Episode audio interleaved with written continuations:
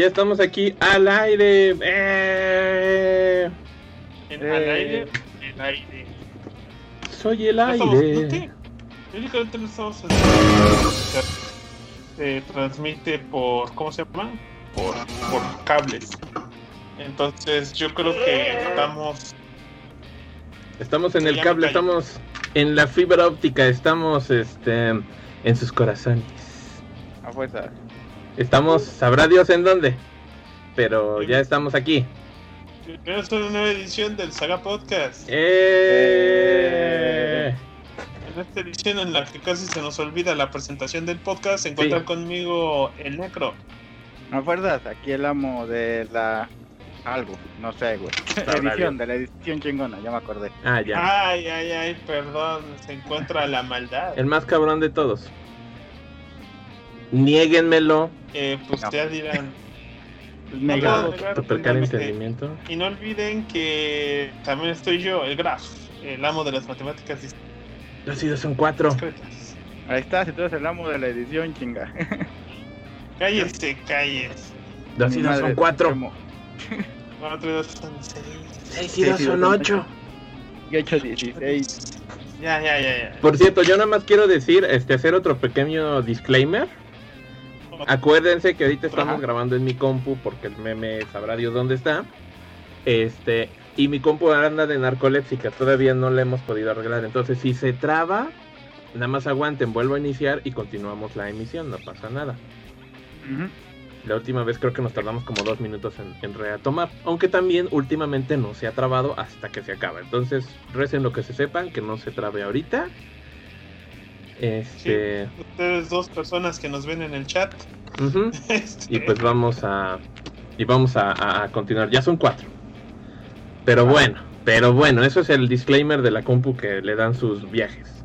Mi compu. Víctor Manuel Beltrán nos dice ya les dice un Nike. Bueno, eh, gracias, gracias. Gracias. gracias. Y, este, Tea, no sé cómo se lea su nombre. Tea. Dice, llegué muy temprano o muy tarde al podcast de hoy. Muy temprano, apenas estamos iniciando. Pero pues iniciamos más o menos a buen tiempo, ¿no? Son las 6 de la tarde, ya tenemos ahí sí. todo preparadito. Am, sí, am, pues, am. Hoy con un, con un am, rico am. tema que propusimos. Y Exacto. que pues da, da, da, da, da, va a dar de sí, va a dar de sí. Ahora, el Necro, mi carnal, algunos de los dos están viendo la, la, este, la transmisión en el YouTube. Sí, yo la estoy viendo. Entonces ya me pueden ver. Sí, te puedo ver. Ah, qué buen plan. Aquí está mi Switch, que desde hace rato les andaba mostrando. Y este, para empezar y empezar a trastalquear un poquito, les voy a decir que como les comentaba que estos señores fuera del aire, me he vuelto muy fan de estas pendejadas. Ay, mira el Rogue. De estas pendejadas que son este todos estos este maneras en las que la editorial este Marvel y DC pues está vendiendo el sobrestock de cosas que tienen, porque la neta Ajá. los cómics no están muy baratos. No. Y yo ya les había dicho que te andan vendiendo estos paquetitos Smash, ¿no? Que son buenos igual como para regalárselo a un sobrinito, a un niño para que deje andar chingando, qué sé yo. Y básicamente por 50 pesos te llevas unos 4 o a veces hasta 5 cómics. Y son cómics random de los que tienen ahí este tirados por todos lados, ¿no? Sí, claro. Y, este, y así me he hecho de un chorro de cómics bien feos, pero algunos muy divertidos. Algunos están ¿Ese que, me, ese que mencionabas de el Red Goblin.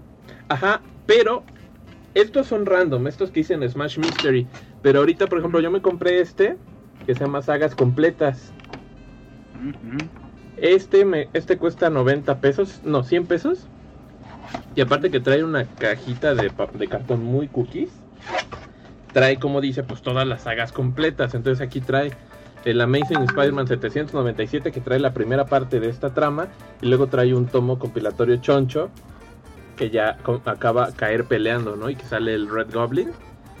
Entonces, este, dije, pues yo tenía muchas ganas de saber qué onda con ese duende rojo, ¿no? Entonces, Ajá. afortunadamente, pues me compré este paquetito y ya tengo la saga completa. Y, y pues yo bien contento, ¿no? Y aparte, pues luego los voy a pagar con vales ahí en la tienda de el Muro Mercado, o la Zorra de Ana, o Mamá Lucha. Ajá. Y pues ya voy haciendo una coleccioncita de cómics acá. Y, y, ese, ese, que ese que de Red Goblin está buenísimo, muy, muy, muy, muy bueno, la neta. Qué bueno que te lo compraste, está muy chido. Lo voy a leer, aquí está. Ajá, digo, cero spoilers, pero está muy chido. Es que el diseño del Red Goblin está bien chido, la neta. Sí, sí, sí, sí, la neta es que sí. A fuerzas, a fuerzas. Dice Kuro Higeditich que qué pasó con la propuesta que te dio. La siguiente semana, la siguiente semana sin falta, ah, ese será el tema. Ya lo habíamos, ya lo habíamos este pensado, acá con, con el gráfico, con el Doctor Hit, pero como ya estaba la propuesta que teníamos este de la semana este de semanas pasadas de lo que vamos a hablar hoy, ah, sí. pues dijimos, ajá, dijimos este vamos a aguantarlo, pero sí, sí, ya para la siguiente semana ya armamos este la segunda parte del podcast de One Piece. Ah, caray, va. Va que va. Me late chocolate. Porque pues lo pidió Kurohige de Tish y pues es patroncito, que nos chingamos. O sea, le vamos a dar gusto a ese cabrón. Sí. Yo bien chingados, ahí bien, bien de malas. Ay, voy a hablar de One Piece. Recorcholis. Recorcholis. Repámpanos. Repámpanos. Chispas. Tantas batimamadas, Luffy. ya que estábamos bien family friendly. nunca pueden ser family friendly conmigo. Ah, Excepto en los de monas chinas. En monas chinas intenta ser siempre family friendly. No manches. Bueno. Y aparte, aunque no se lo merece, les compré unas tacitas. Eh, no, tacitas. Unas pinches tacitas. ¿Por qué? Porque ahorita Marvel cumplió 80 años. Entonces hay un chorro de cositas y de mercadotecnia que andan vendiendo. Entonces en estas tiendas andan vendiendo muchas cositas muy curiosas.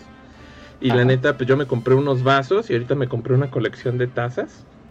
Tengo Spider-Man, a, Iron Man, a Deadpool, al Capitán América, a Hulk y el guantalete del infinito. Entonces, si un día acaba esta pinche pandemia, los voy a invitar este, a tomar un chocolate caliente en estas tacitas de, Marvel. A huevo, yo tengo una de Spider-Man que compré hace tiempo en un Walmart. Ajá. Y vendían... Muro Mercado. Unas de... Ajá, perdón, en un muro de la cabeza de Darth Vader que igual estaban padres, de la ah, cabeza de, de, Trooper y del cuerpo de, de Artu. Ah, sí, y la neta estaban muy bonitas, pero pues este estaban muy caras. Pues, no estaban caras, pero pues como que para estar comprando no sé, cinco tazas de 110 pesos, pues la neta no. Cámara, gacho. Esos son como esos coleccionables que les gustan mucho a los o sea, los fans que solo compran cómic este, traducido en español, o sea, esos que dices, soy bien fans, pero no me voy a arriesgar a comprar en una tienda en línea o algo así. Eh, porque ahorita yo también compré, ¿sabes que había tarros? Tarros de vidrio, miniatura. Así que mini tarros de Deadpool, con el logo de Deadpool, el ah, logo de Spider-Man y el logo de Captain America. Yo compré el de Captain America. Y también estos que usan para los smoothies, esos que son como tarro de mayonesa con taza de taza. Ah, sí, sí, sí. También ya, también ya sacaron, por lo menos en mi, en mi, en mi mamá lucha de confianza. Ya. Este, sí, sí, los encontré. Tarros de como, se llaman. Los tarros hipster y los tarros regulares. Porque aparte hay unos tarros grandotes, no sé si lo has visto, que les cabe como litro y medio de Ajá, sí. de, Star Wars. Yo tengo el mío de, de, Clone Trooper, que creo que en Muro Mercado valen 100 pesos. Yo lo compré en una tienda de saldos este, y me costó como 40. Yo tenía unos tarros bien bonitos de este, con pero que venían decorados como si fueran papel china de Día de Muertos de Star Wars obviamente dibujado no pero como si fuera papel china papel picado de este de Día de Muertos de Star Wars Qué bonito. Sí, y valieron madre porque pues me divorcié y valieron madre. Ah, vale, chetos. Los perdiste en el divorcio. Los perdí en el divorcio. Qué mal plan, negro, qué mal plan. A huevo. Ve la tacita de Iron Man, está con madre. Ah, no, digo que no están, que no bonitas. Yo lo que tengo aquí, por eso sí, y este me lo encontré en un carrito de. No se ve ni ¿Cómo se llama? Del super. No, no se ve nada. Allá, ahí sí. Un corta uñas, Un corta uñas, güey. Estábamos en, en, la tienda de Mamá Lucha y este ah. mi esposa de repente ven uno de esos carritos que estaban abandonados ya en el estacionamiento y ve que estaba arrumbado un paquete con dos este cortoñas de los Vengadores. Y así como que dice, bueno, uno para ti y uno para la niña. Dos para mí, dices. ¿Te acuerdas cuando vendían estas cosas aquí en varias ah. tiendas de dulces? Que Ajá. Todos en México tienen uno de esos, Sí. Ajá. Sí, no, manches. Son, son esa parafernalia que antes no podías conseguir porque pues no estaba de moda los superhéroes, ahora sí. Bueno, y de hecho hay un y hay un chorro de cositas, venden vasos, termos, este, loncheras. De hecho, lo que me hacía ojitos es que hay una cafetera personal de Marvel. Entonces, es una, es una cafetera chiquita que nada más le pones agua para que produzca una taza. Pero trae la taza y todo. Y dije, ¡ay, está bonita y cuesta 300 pesos! Me está haciendo ojitos para llevármela. Y si un día regreso a trabajar a la oficina, este, la voy a tener ahí para hacerme mi taza de café. Yo tengo este problema, me, encantan las tazas porque es bien fácil adornarlas con cosas y que se sigan viendo, pero casi no puedo, casi nunca tomo bebidas que necesiten y por ende como que no me llama la atención por si tomar refresco o agua en taza. Entonces tengo montones de tazas en mi casa de esos de adorno y no las uso, por lo menos cuatro tazas de Batman. Ajá. No las uso. Qué aburrido, ¿eh? ¿eh? Rara vez tomo un chocolate o rara vez tomo café. Entonces, por eso ahorita que vi los tarros, dije, ah, bueno, ahora tengo un poco grande, pues nada más lo uso cuando voy a hacerme así como una combinación de helado con refresco. Un, un, un, flotante, como le dicen en mi pueblo. Un flotante, una malteada, pero, pero porque va a ser atascada. Así es, cerdo. Pues ahorita ya tengo el tarro chiquito para nada más echar el chesco, pero digo, pero si ya viene en botella, estoy ensuciando trastes. Qué mal sí, No, yo fíjate que sí, es así como de, ah, voy a servirme leche y ya lo que esté a la mano, el vaso, la taza o lo que sea, y ya. Y con eso. La leche fría puede entrar en cualquier, ¿no? En taza o en vaso. Yo prefiero tomarla en vaso, siento que en taza se calienta. No manchen, hablando de trastes, o sea, ya nos volvimos unos chaburrucos asquerosos. Ay, Empezaste hablando de las tazas Sí, güey, pero están chingonas porque son de Marvel. Pero nunca dije, aquí le pongo mi lechita caliente cuando me pongo la pijama. Pues no, ¿verdad? Pues yo hablo de mi. Es decir, aquí tomo mi café para pelear contra el crimen. O por si estos adornos que todo el mundo tiene hoy en día, este es. No se ve tu honguito. Allá, ahí se ve. Es un honguito. Es un honguito de esos de dulces. Que fueron bien populares en los rompebloques, güey. Que los vendieron por años. El mío ya está todo. Porque a todo el mundo se le han caído. El otro día vi uno de Necro que tenía de una vida por ahí arrumbado. Y este, sí, de hecho tengo los dos. Yo también tengo los dos, pero es que como son de lata, nomás lo dejas caer una vez y ya están todos chispoteados. Son de aluminio, sí. Ajá. Y tengo el Gear de Gear Wars. Yo tengo bomba. Bomba. Que tenía sticks, o sea, era una barrita y con, con dulcecito. Nomás que ahorita mi hija ya, ya podero de él, porque ya no lo veo. ¿Ya no viste tu, tu bomba? Porque él dice, ella dice que es su bomba. Entonces, ni modo que le diga que ¿Es su bomba? Ay, se echa su se pone a jugar con ella. Entre eso y pasear al Charmander. Ay, qué bonito. Qué bonito. Esas son las tiernas este, memorias que les compartimos aquí un domingo por la tarde. De serenidad y tranquilidad. Está nublado, está nublado además, ¿no? Sí. Aquí mientras grabamos el podcast. Bueno, eso fue un poco el trash talqueo. ¿Tienen algo que comentar, algo de qué quejarse, algo que este, recomendar? Este. No. Tú, tú creo que siempre recomiendas cosas. ¿Ya vieron Onward? ¿O ya dijeron ¿Ya la de Unidos? Ajá. Pero creo que nunca la comentamos. ya. la reseñamos. ¿Sí? Yo creo que sí la reseñamos. La de Pixar. pero sí, la de Pixar. bueno, pues es que fue lo que vi en la semana. ¿Viste Onward? También vi la familia Monster, pero está en gacha.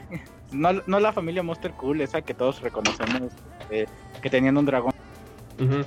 Es que esos son los Monsters y esta es la familia Monster. Ajá, que dije, a ver, porque estaba viendo como esas películas infantiles que no había visto de esta temporada y porque pues aburrido, güey, porque pandemia. Sí. Ah, mames, qué mala película, qué mala, qué horrible, no la vean. Yo vi el trailer y dije, no manches, neto. No sé de qué compañía sea, pero es pésima, o sea, tiene un chingo de huecos argumentarios. Yo sé que son caricaturas y es para niños, pero, güey, o sea, que ya tenga un chingo de huecos la, trama en, algo tan básico habla de lo mal que está, ¿no? O sea, a eso me refiero.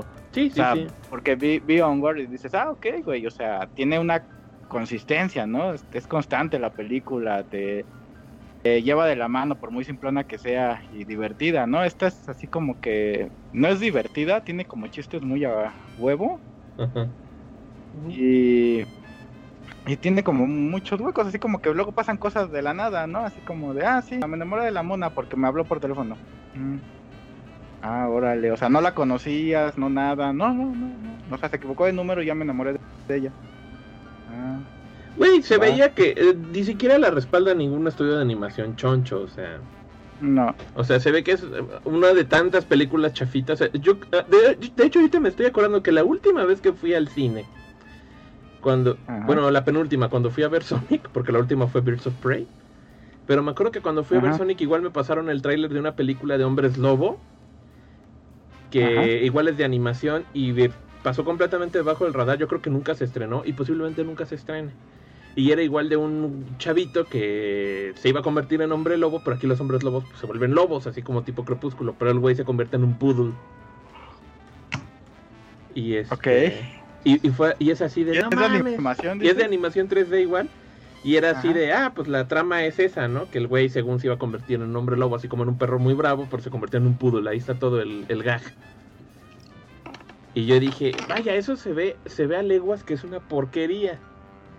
¿Quién vendría a ver esa madre? Bueno, pues, cuando no hay otra cosa y ya vas a los chamacos, pues te metes a lo que sea, creo yo. Pero sí dije, no mames, ¿de dónde sale el dinero para hacer esas cosas, no? Pues es que ellos tienen que apostarle, güey. Tienen que estar invirtiendo para ver si ganan. Por lógica van a perder. Y algunas, sobre todo en México, pues son estudios que se esfuerzan un poquito e intentan sacar. Pero pues a veces nada más son puros animadores o a veces son puros, este, pues lo que tú quieras, ¿no? Y se nota que pues guionistas no, tienen, pues, güey. Se echan cada trama más simplona que, que dan mucho, mucho miedo. Y lo malo es que pues dices, bueno, pues ya el estudio ya va a tener que quebrar, ¿no? A mí que me da, por cierto, me, molestó. ¿Ya viste? Ahorita estaban preguntando aquí en el chat, ¿ya viste Umbrella Academy 2? No he podido, te mucha chamba. He visto tres capítulos, pero según yo, o sea, si creían que iba a adaptar, o sea, si la primera temporada más o menos adaptó bien la el ¿cómo se llamaba la primera historia? Ajá, el primer cómic, que fue la de la suite, la, del apocalipsis esta se, llama, se supone que adapta Dallas, pero no me acuerdo que mucho de lo que pasó en esa historia de Dallas, que nada más he leído una vez y creo que voy a tener que volver a leer, es que haya sucedido en esta. O sea, según yo, la historia de Dallas se implicaba más al número 5, que era el que tenía que hacer el viaje. Y el pura cosa de traer a sus hermanos, porque pues la suite del apocalipsis no termina en un cliffhanger, o sea, derrotan a Banja y se acaba, ¿no? Y la meten en una institución y lo que tú quieras y todos se van a sus casas. Pero este las de la, ahora sí que Dallas ya era otra otra trama, no era seguir con el mismo y ahorita siguen con el mismo de no, ahora nos siguió el apocalipsis a donde venimos y ahora como entramos aquí pues, en los días antes de la muerte de Kennedy, pues todos entraron, pero te dicen que llegaron al mismo lugar, pero en, hora, en, fechas distintas. Entonces llegaron como con una diferencia de cuatro años cada uno. Y, están todos, o sea, está, está en la número 7, número 5, el Craig, este, este Boy y todo. El Kraken, ajá, todos ellos están ahí, pero se separaron de nuevo por tiempo y por lógica de nuevo el número 5 pues, es el que tiene que organizar todo porque es el que sabe el desmadre. Entonces, pues no está mal. O sea, yo no digo, y no estaba esperando, se notaba desde el principio que ya de ahí se iban a saltar un poquito más de historia. está más o menos bien. Lo más obvio es, claro está, pues que la, el rumor pues, se mete en algún movimiento o en apoyo a ah, la gente de cola. Su primer mal golpe es meterse a una cafetería donde se supone que no aceptan. Eh, ajá, sí existe el racismo y pues, ahora tiene que hacer algo al respecto. You gotta do something about it. Es la única que es así como que es demasiado obvio para mi para mi ser, pero fuera de eso está entretenidona. O sea, yo llevo tres capítulos. Va. Va. Yo sí no lo he empezado. Yo no acabé la primera temporada. Salió. Está bueno. Vi un capítulo. Yo, yo me yo me enteré que la segunda temporada, obviamente. Este el viernes me enteré que había salido. Ajá. Y dije, ah, no mames, no lo he visto, ¿no? Bueno, o sea, no, no sé me enteré que salió. Y dije, ah, no la he visto, la voy a ver. Pero ayer dije, ah, puedo ver Academy. Y dije, no, voy a ver a ver unas pinches películas que traigo atrasadas, que eran esas. Y dije, no mames, güey, está bien basura. ¿Por qué chingados me puse a ver eso, güey? Sí, güey, había visto una Academy, no mames. Igual había una película basura de. de eh, hombres lobo que se llama este Carnívore, tampoco la vean. Esa sí no la terminé de ver, fue así de no, chingas. ¿Qué es como Twilight pero de hombres lobo?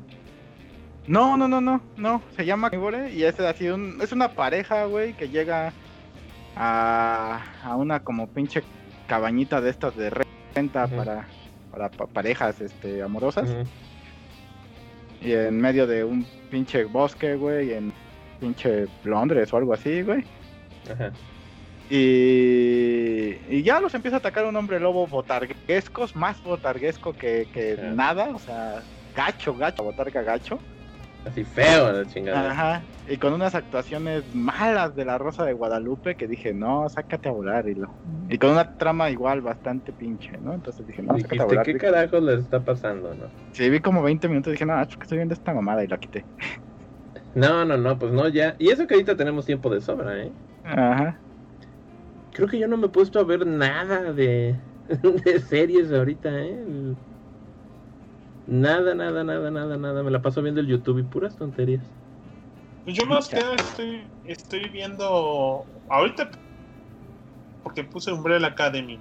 Este, se acabó la serie de mi esposa que veía con mi hija, entonces mi hija dijo que ahora que veo y que ella ve sola, este, pues nos pusimos a ver Naruto. Entonces, yo la verdad toda esta pandemia series nuevas, no sé por qué, se me ha quitado las ganas de estar. Entonces he estado viendo series o muy viejas o porque he estado viendo Star Trek. Estuve viendo, ya, ya se me quitó el trauma de Next Generation. O sea, la vi, bien buena y de repente ya como que le perdí el gusto. O por la quinta temporada. Y ahorita estoy intentando ver Expedientes X, que está en Prime. Ah, yo quiero ver Expedientes X. También, por cierto, este mes, este mes, no me acuerdo, creo que a mediados de este mes, liberan Malcolm in the Middle, que es el clásico mexicano. ¿En Netflix? O sea, ahorita es esas en Prime Video. No manches. Ah, y hablando de clásicos mexicanos, este sí es el clásico mexicano. A ver, Pedro Infante. Este... No, el Chavo del 8 están diciendo que ya no va a ser transmitido por algunos problemas legales y no sé qué diablos. ¿Con Chespirito? No, Chespirito está muerto. No por eso, pero con el este, estate de Chespirito, con sus descendientes, con los dueños de la... Me, me imagino que tenían unos problemas legales en diferentes partes de, del mundo, este, de transmisión con las televisoras y no sé qué onda. Este, la neta no leí la noticia, igual yo tres pinches cacahuates, güey. Yo vi la nota y dije... Ni siquiera de estos que vienen, este, con caramelo. Ajá. Ajá. ¿Y qué decía la nota? Es que tampoco la leí porque decía así como que adiós a Chespirito y dije, pero si ya tiene un chorro de años que se murió. ¿Eh? y, y, seguí de paso y luego volvió a salir, no, que adiós a no sé qué yo. Pero si ya se murió hace muchos años sobre, el Chavo animado y el Chapulín Colorado animado. Ya le habían dicho que, que, podía pasar, pero la verdad, una vez más, como dice el Neco, me valió para puro pepino. A ver, les voy a leer una nota aquí de El Clarín. El que le haya puesto nombre a su periódico es un genio, ¿no? Sí, la verdad me sorprende. El Clarín, o sea, porque aquí, pues, pues cómic chingón. Eh, los programas de Roberto Gómez Bolaños dejarán de emitirse en todo el mundo. no manches. La noticia conmocionó a fanáticos y no tanto de Chespirito. El 31 de julio ni la divertida vecindad del Chavo ni la dudosa valentía de pero el legendario humorista mexicano volverá a verse a, no volverá a verse en ningún lugar del mundo. Sucede que Grupo Televisa y Grupo Chespirito no lograron llegar a un acuerdo para continuar las transmisiones que arrancaron hace nada más y nada menos que 47 años. Aunque tristes por la decisión, mi familia y yo esperamos que pronto esté Chespirito en las pantallas del mundo. Seguiremos insistiendo y estoy seguro que lo lograremos. Publicó en Twitter su hijo Roberto Gómez Fernández. Yo espero que no vuelva a pasar, espero que se quite, que ya nunca lo vuelvan a pasar, que la, gente se le olvide que existía esa basura. Güey, ¿qué va a pasar? Yo sé que no va a pasar, güey. Con el cante de Bite Me de Televisa, si prácticamente ah. lo que ponía en la mitad del día era literalmente era el chavo animado. Es lo que dicen que estaban quitando todo el anime y todo de ese super canal según para, para nerds y geeks. Y este y de repente todo el día era el chavo animado. La, la programación de, de, Televisa era la mitad del chavo animado. Y la otra mitad era el chavo regular. y la única, única propuesta web de animación era, era el Chapulín Colorado. Pues mira, mira, pues voy, a ser perdón, voy a ser un poco sincero, este, a mí a mí siempre desde morro, desde morrito así, que este era yo un chavito en, Guadalajara, este me cagaba, güey, me cagaba el Chespirito en todas sus versiones, Chavo del 8, este Chapulín, los rateros, todo ese pedo, ¿no? Siempre me cago. Pero dices, ok, entiendo la importancia de Chespirito dentro de la comedia y cultura mexicana. Tampoco voy a decir que, este, bueno, sí lo digo constantemente, pero ya siendo objetivos, tampoco voy a decir que, hacía un mal trabajo el señor para su época. Pero ya creo que ahorita estarlo mete y mete y mete y mete y mete también demuestra la decadencia de la televisión mexicana al decir, güey, lo único bueno que hemos hecho desde hace más de 40 pinches años es hecho espíritu y dices, no, mames, güey, qué puto asco la televisión mexicana. Yo tengo que admitir que de todos los programas que hizo, sí los veía de niño, sí me, o sea, casi casi yo los veía por mi cuenta. Porque decía, es que es muy simplón y muy naco. Yo decía, bueno, pues, al menos no es vulgar, vulgar, o sea, nunca. Pero decía, pero pues, estaba.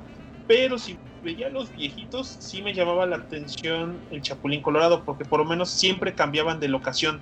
Por muy simplonas que fueran las tramas, o sea, que los vaqueros que salían fueran muy vaqueros y los investigadores o los pero mínimo se esforzaban un poquito.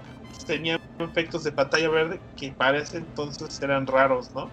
Y más en México. Les digo, fuera de eso, fuera de los primeros del Chapulín, todo lo demás realmente me parece completa basura.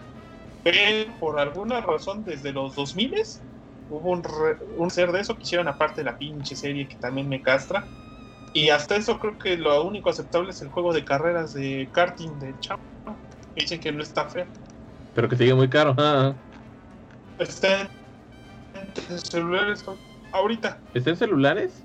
Está en celulares con microtransacciones. Ah, no manches, qué locura. No, yo lo quiero en Play 3, ese es el que vale. No, no salió en Play 3 o sí, salió en Wii nada más. No, es el de carreras. Ajá. Güey, el de carreras no salió en Wii, el de carreras es de Xbox 360 y de Play 3. No más. El de Wii es el de minijuegos. Está aún peor. Ajá. A ver, bueno. Víctor Manuel Beltrán Cerón dice, ¿ya vieron la segunda temporada de La Escuelita con Paraguas? Bueno, este, ya, Rafa lleva los capítulos, la, la maldad y yo no hemos visto ninguno de la segunda temporada. Bueno, la maldad no terminó de, ni de ver la primera. No. Luego dice Kurohige, ah, ¿ya vieron Emi no Toyume Okami no Kodomo? No sé ni no. Que sea, güey, no sé ni siquiera poderlo leer bien, güey. Pero lo, lo investigaré y veré qué, eh, Ajá. Ah, dice Víctor Manuel Beltrán que la segunda temporada ya es un pedo muy aparte de Umbrella Academy. Voy a venir, por eso no duele. Y Kurohige dice, les recomiendo mucho el manga de Shumatsu no Valkyrie y de Riot King, mangas extremadamente recomendable, sobre todo para el necro que le gustan los mangas, ¿ok? Pues habrá que checarlo. Y... Ah, dice, adelantándome al tema, ¿vieron la portada de Wills Portacio, para la nueva, ajá, para la nueva Blu-ray de Naruto? No. Mm, yo, ya, yo, ya lo vi. Eh, pues al parecer es una colección de Blu-rays que trae tres películas de Naruto es un Blu-ray americano. Este, ajá, trae tres películas básicamente. Y ¿Cuáles? ¿Cuáles? Este, no, no, le encuentro aquí porque estoy viendo la parte de atrás del Blu-ray, pero este se ve lee muy mal. Pero al menos viendo la portada ves que trae la primerita, en la que van a escoltar como una princesa que es una actriz y que andan en la nieve. Ah, sí. Ajá, y pues sí, se ve medio feita la portada, o sea, el Naruto se ve medio raro. Ah, sí, ya vi la portada. La estoy viendo en este preciso momento. se ve bien. No está muy chida. Se ve bien. Sportasio era ese señor que empezó a dibujar un Kanye X-Men después de que se salió. Cuando Jim Lee le dieron X-Men como su propio título, ¿no? Sí, el, que hizo el, que dibujaba al principio del equipo dorado y la saga del Fire Club. Sí, ¿no? Exacto, no, no, no dibuja nada mal el señor en absoluto. Ah, no. no, mejoró mucho con los años también. Pero, la neta, su portada de Naruto se ve bien, culero. Sí, la neta no está muy chida. O sea, siendo completamente honestos, no está muy buena. No. Y, lo, y, estoy viendo que ahí dice, además, este, caja edición especial con el arte del legendario Will Portacio. Y yo, ah, pues chido. Lo que estoy viendo es que hasta incluso trae, o sea, los monos sí parecen como monos de hombres X, Taran.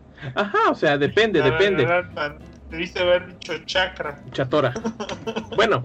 Chatora. Pero creo que con. Si no quieren añadir nada más, yo creo que con eso podemos irle dando paso al tema. Eh, tema. Ah, qué buen, ah. qué buen anclado, eh. Ah, pues acá el puente, ¿no? Este, y con eso podemos irle dando paso al tema de que nos atañe. Este, que, que más o menos. que más... eso, lo, eso lo dice mi jefe cuando dice sus discursos, güey. Se me hace tan de viejito. Perdón. bueno, yo no te voy a decir nada porque las nuevas generaciones, este. Están muy faltos de cultura. Güey, una vez un alumno me preguntó qué era este incertidumbre. No conocía la palabra. No seas mamón. Y yo así de, ¿cómo? Dice, ¿qué, sí, ¿qué, significa incertidumbre? Porque aquí en el examen dice incertidumbre. ¿Qué es la incertidumbre? Yo, jamás habías escuchado la palabra incertidumbre, tienes 18 años. No, yo. ¿Neta? Güey, había un compañero en la universidad, güey, cuando yo iba en la universidad, imagínate, esos ya van, ya son hace 17 años, qué puta vejez. Este, ¿cómo se llama? Que, que, no sabía, que no sabía que a la nuca la parte de atrás de tu cabeza, se le decía nuca, y él le decía la nunca. Así de, güey, la nunca, sí, la nunca, güey, si dice nunca. Yo siempre lo he escuchado como nunca, no, no, más bien nunca se ha escuchado bien, pedazo de basura, güey. Cabe aclarar que el güey no era el perrito más hábil de su manada, de hecho, creo que era el más imbécil de, de todo el salón, güey. Y es la nuca. Era el, típico güey que, que, quería ser futbolista de grande, ¿no? Ay, esos son bien peligrosos. Sí. Bueno, bueno. Pero vamos, vamos a pasar entonces a este rollo, ¿no? Como habíamos dicho, hoy vamos a hablar de los gaijin manga, porque este es indiscutible que los diferentes este, tipos de cómic y, de producción multimedia que se hacen alrededor del mundo, pues tienen las características propias de su, de su medio, ¿no? Nosotros podemos reconocer cuando algo es japonés porque tiene ciertas características, que es americano porque tiene ciertas características, europeo o latinoamericano, ¿no? Pero por lo mismo no es extraño que cuando estos productos pues traspasan fronteras y crean nuevos públicos en nuevos espacios, pues influyen a los nuevos creadores. Entonces, pues el manga y el anime pues ya llevan un chorro de años que se producen, llevan un chorro de años que son un éxito en todo el mundo aquí en México pues desde principio, desde los 80 que nos está llegando el anime y pues muchos ajá, y muchos creativos aquí y en otras partes del mundo pues se han visto influenciados, ¿no? Y el manga, que es el estilo japonés tan tan característico, pues ha sido retomado por una variedad de autores que han creado pues híbridos muy interesantes en sus propuestas de cómic, de ilustración, de juegos, de lo que tú quieras, ¿no? Entonces ahorita pues nos vamos a centrar un poquito en platicar sobre autores que no son japoneses, pero que utilizan el estilo japonés, que su estilo está obviamente enfocado en el manga, ¿no? ¿Estamos de acuerdo? Estamos de acuerdo. Sí, capitán, estamos listos. Muy bien, pues aquí vamos a empezar con uno muy famoso y uno que creo que todos aquí conocemos y queremos mucho. Y que es pues ni más ni menos que Adam Warren. Adam Warren. A ver, ¿qué nos puede decir, pinche necro? Adam Warren dibujó cosas y e hizo cosas. ahí te va, monos parecían monas chinas. Sí, a huevo, ahí te va, ir. Ahí está. Ajá. Yo conocí a Adam Warren por, ahí está. por este cómic, que es el cómic de Titans. Sí. Que es una una como versión futurística, ajá, una reinversión. Sí, futurística de de los titanes, ¿no? De los superhéroes estos que son este Raven, Starfire y, y Nightwing. Y entonces, este, en esta versión, pues bueno, supone que va a haber un apocalipsis, una de, la protagonista que se llama Brujipú, ah, sí. se llama. Este dice, pues no mames, antes había superhéroes, hay que formar un grupo de superhéroes para intentar detener esto, ¿no? Y ella está como muy viciada con ese aspecto porque pues los conoce como pues algo heroico, algo chingón, ¿no? Entonces este consigue como una interfaz del craneal porque le podías meter una memoria a un cuerpo este de, alguien más, como si yo metiera mi memoria en el cuerpo del Mad Madrazos o, viceversa. porque el futuro y ya hay un chorro de tecnologías nuevas. Ajá, que nunca te dejan claro si es Dick o si es Batman. Este se la mete a su exnovio que este que la está apoyando van y con una chava que tiene un cuerpo mecánico porque sufrió un accidente cuando era morra entonces básicamente su cuerpo es una prótesis completa. Se hace llamar este prótesis gear o le ponen prótesis este pero obviamente es un cerebro humano no y hasta esta emula pues a lo que sería cyborg este a, su exnovio que le pusieron el este esta memoria pues es capitán tipejo. Ajá. Y el niño bonito muy chavo que pues se le metió este una energía como extraterrestre, que es como un ser vivo pero en energía extraterrestre al cuerpo. Entonces se emula Starfire, ¿no? Y pues básicamente eh, pues de eso trata el al final pues tiene un plot twist un poco sad, todo el pedo.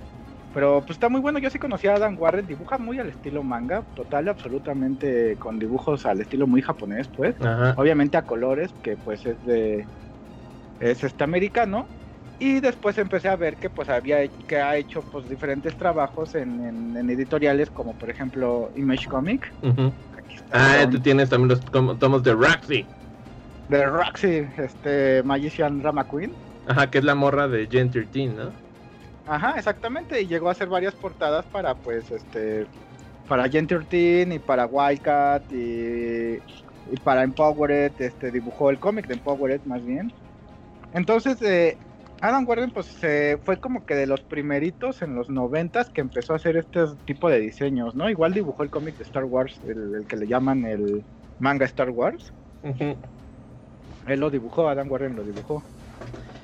De hecho, estaba ahorita leyendo que estaba dando el wikipedrazo y estoy viendo que además uno de sus primeros trabajos fue que también, eh, cosa rara, obtuvo una licencia de un autor japonés para hacer su propia versión del cómic de Dirty Pair que igual es un ah, cómic así como de aventuras y ciencia ficción, que es un cómic original, es un manga original, y pudo contactar al autor y él le vendió y le dio los derechos de, va, está bien, tú haz tu versión, y él hizo su propia versión de, de Dirty Pair. Sí, así es. Bien loco. También este solía dibujar mucho este pues imágenes promocionales dentro de revistas como La Wizard o ¿Cómo se llamaba esta revista que que te decía los precios de los cómics. Este... Pues era la Wizard. Sí, sí, era la Wizard. Sí, la Wizard era la de cómics. Ah, ok, ok, ok. La estaba confundiendo de TextGs entonces. Ah, no, la de TextGs. Ay, no me acuerdo cómo se llamaba esa. Este. Ah. Pero yo me acuerdo que igual salía mucho en EGM, que era la revista de esta Electronic Gaming Monthly. Era muy común que trajeran ilustraciones de Adam Warren y de hecho me acuerdo que las revistas en aquel entonces te regalaban, aquí las vendían en las tiendas de los tecolotitos Ajá. y traían calcomanías. Entonces traían calcomanías incluso a veces para tu PlayStation o para tus consolas y eran arte de Adam Warren. Sí, sí, sí. Y estaban chidos. Adam, Warren, Adam Warren fue por un tiempo el non plus ultra del manga manga americano. Casi quería hacer algo tipo manga y no querían meterse en el lío de ir a contactar a un japonés. La, prácticamente el top de la lista era Adam Warren, que podía parecer A mí no siempre me pareció que fuera realmente tan. Más bien siento que su dibujo siempre fue como anime. O sea, él dibujaba tipo anime. Warren. O sea, eso, Warren, ajá. O sea, él hacía que sus dibujos parecían un anime, pero no parecían un manga, porque un manga sería más hablando. Sí hizo mangas, hizo el manga de Star Wars. Y a mí, y a mí sí me parece. Pero no se me hace. A mí sí me parece. No, no, no, no, A mí sí me parece que tiene un estilo muy centrado en el manga y no en el anime. O sea, a mí sí me parece que sí tiene las características.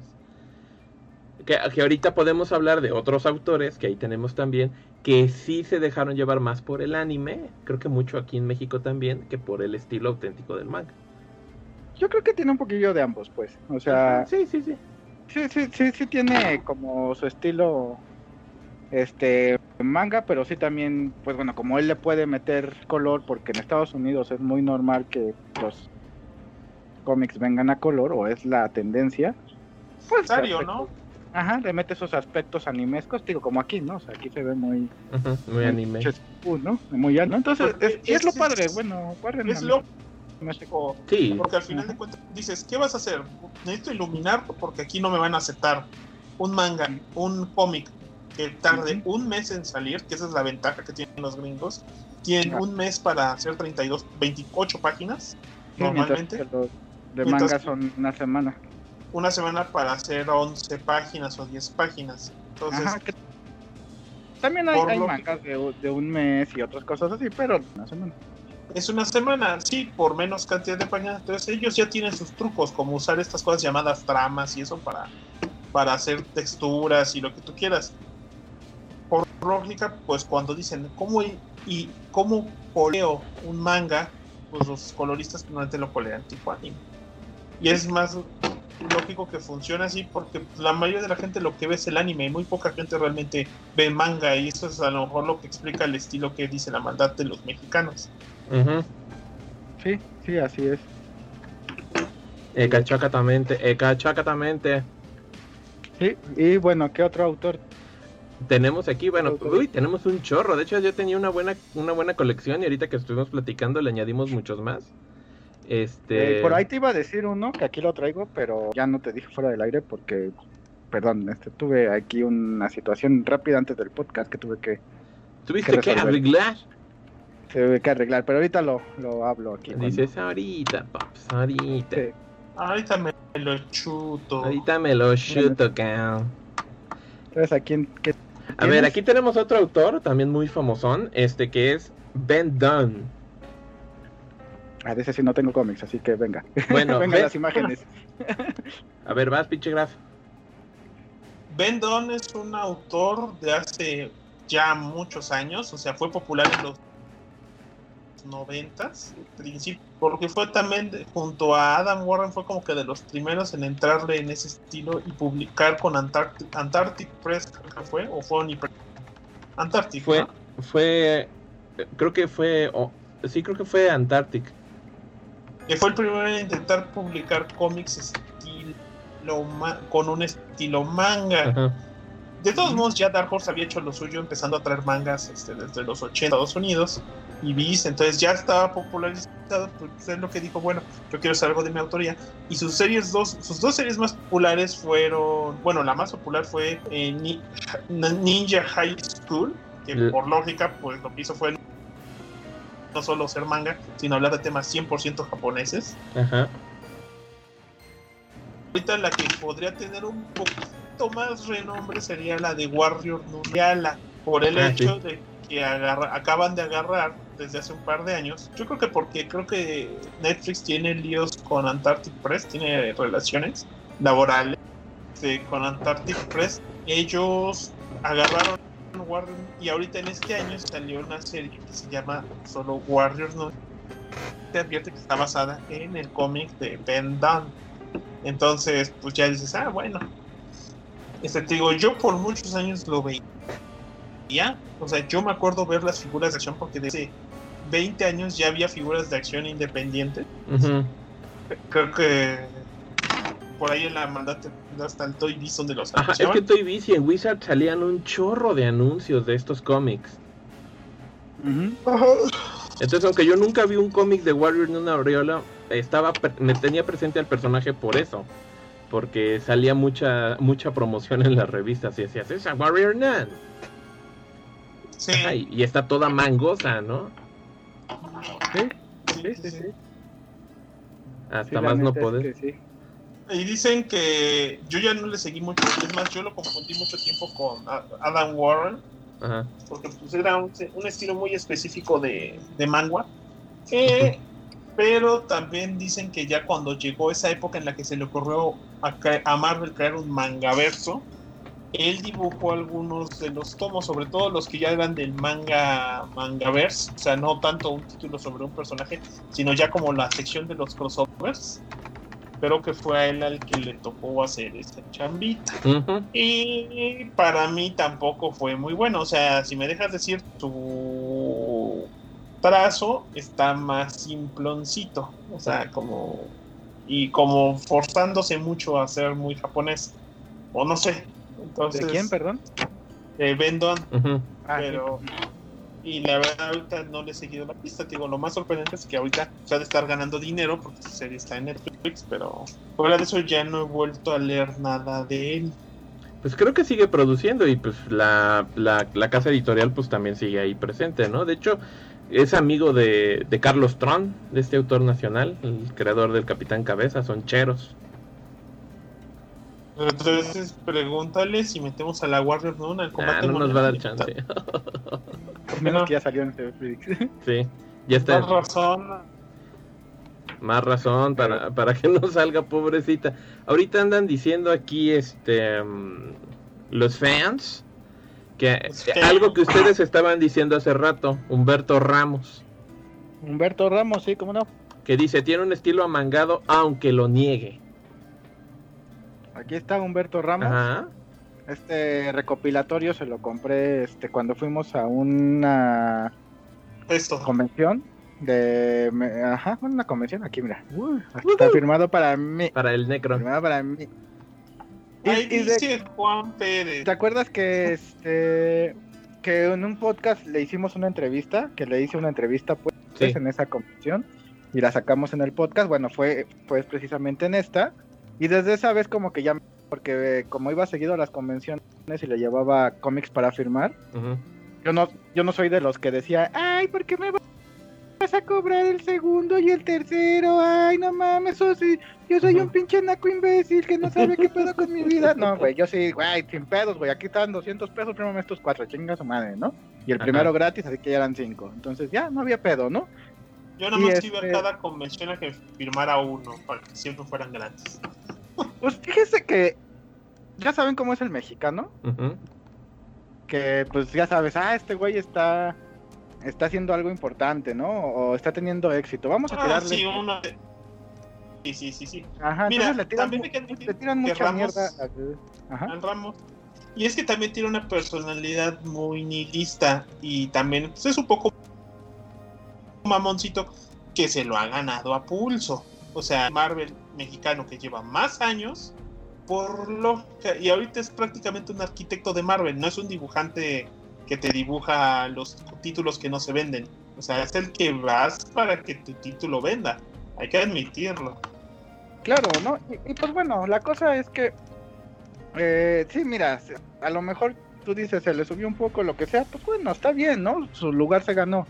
También si le estás a ataque ya cada pinche rato, pues obviamente vas a decir, pues sabes qué pinches fans chinguen a su madre. Yo voy a Estados Unidos a la Comic Con, les cobro 50 dólares y sin pedos me los pagan. Aquí les estoy cobrando 50 pesos y se están poniendo bien mamones, pues también te encabronas como autor. Y en lo particular siempre me trató bien, ah, me saludaba chido. A mí también. Pues Ajá, no vas, platas Ajá, exactamente. Es más, me acuerdo que en una convención que fui igual en una mole, este, esa vez yo ni siquiera fui a que me firmara Ramos, fui a que me firmaran Bio Bendita o algo de Spawn, no me acuerdo. Este, y pasa Ramos y hasta me eh, pone la mano en, el hombro y me dice, hola, le digo, ah, hola, y ya, y se, y se va, así como de, güey, me reconoció, qué buen pedo, ¿no? porque, nunca se la, porque nunca se le armó de pedo, ¿no? Si ves de su ámbito y le platicas, a lo mejor siempre puedes decirle un mal comentario, oye, te quedó mal este dibujo de este cómic o algo una vez, güey, pero sabes, o sea, yo tengo que admitir, cuando lo oigo en los forasteros, no me agrada mucho su personalidad, porque es demasiado, ahí sí, es demasiado mexicano para mí. O sea, es de los que sí, sí escucha a Luis Miguel y sí tiene su equipo de fútbol. Y yo cometo el error de creer que si está dibujando cómics, pues tiene que ser nerd como yo, ¿no? No, pero, pero soy fan de su trazo. O sea, jamás negaría que me gusta el dibujo de Humberto Ramos. No, o sea, para mí es bueno defiendo en los grupos a capa y espada así de, güey, no mames, dibuja bastante bien, dibuja muy dinámico, que es lo que a mí me gusta, bastante dinámico, sí, tiene proporciones, digamos que a lo mejor no realistas en muchos casos, sí, claro, cómo no, pero este, güey, o sea, en tipos de cómics como Spider-Man funcionan bastante bien porque Spider-Man es un mono con unas poses muy dinámicas. Y si no lo pones con cosas dinámicas a Spider-Man, pues creo que el personaje en cierta forma pierde peso, ¿no? Entonces, este, en lo particular, pues creo que, dibuja bastante bien y que sobre todo en Spider-Man le queda de, lujo. En Spider-Man y Hombres X creo que le queda de lujo. Sí, sin pedos. Sin pedos, ajá. Sí, sí, sí, sí, sí. Ese es Ramos, güey. Bueno, a ver, ahí voy yo, tomando en cuenta pues que ya estamos hablando de autores nacionales, tenemos aquí algunos en la lista de espera, ¿no? Y bueno, pues aquí el que nos estaban mencionando mucho también en los foros, este Víctor Manuel Beltrán es muy cierto, pues es este Jorge Break. Que por ah, ejemplo, este Jorge Break también es este, ¿eh? Muy obvio. Ahí está el Meteorix número uno que tiene el Necro. Ajá, Jorge, Break, Jorge Break pues vale ya 100 mil millones de pesos. Vale 100 yo Ajá, Yo tengo el por aquí andan. Tengo dos. tengo, un, tengo un caos. Ah, no, ya me acordé dónde están. Porque de hecho aquí ya hice un, un apartadito de mi librero. Que son puros cómics mexicanos. Entonces aquí están todos los Meteorix que tenemos. Igual aquí está el número uno, así que también lo tenemos. Aquí está. Y tanto que hemos tratado con Break y nunca me lo ha firmado. Pero es que yo no he coincidido con él desde hace tres años en una convención. Entonces pues ya, ya llovió, ya tiene un rato. Pero bueno, acá el señor Break, pues que también ya es un ilustrador y autor medio veterano de todo esto de la artisteada del cómic nacional, pues es famoso porque pues, él creó este estilo que él autoproclama como el manganaco, que es un híbrido entre el, el manga japonés, el anime y la exactamente, y más con esa imagen picosita, ¿no? Que es precisamente de la cachondería que caracteriza a los cómics nacionales. Que como saben... El chambeadoras, ¿no? Ajá, es que como saben, aquí en México pues sí se hizo cómic serio, digamos, durante mucho tiempo. Después se dejó de producir y se empezó a hacer mucho cómic este cachondo, como el libro vaquero, el libro pasional, las chambeadoras. Y precisamente una de las editoriales que más impulsó ese contenido psicalíptico, pues fue precisamente Tucán, la editorial Tucán.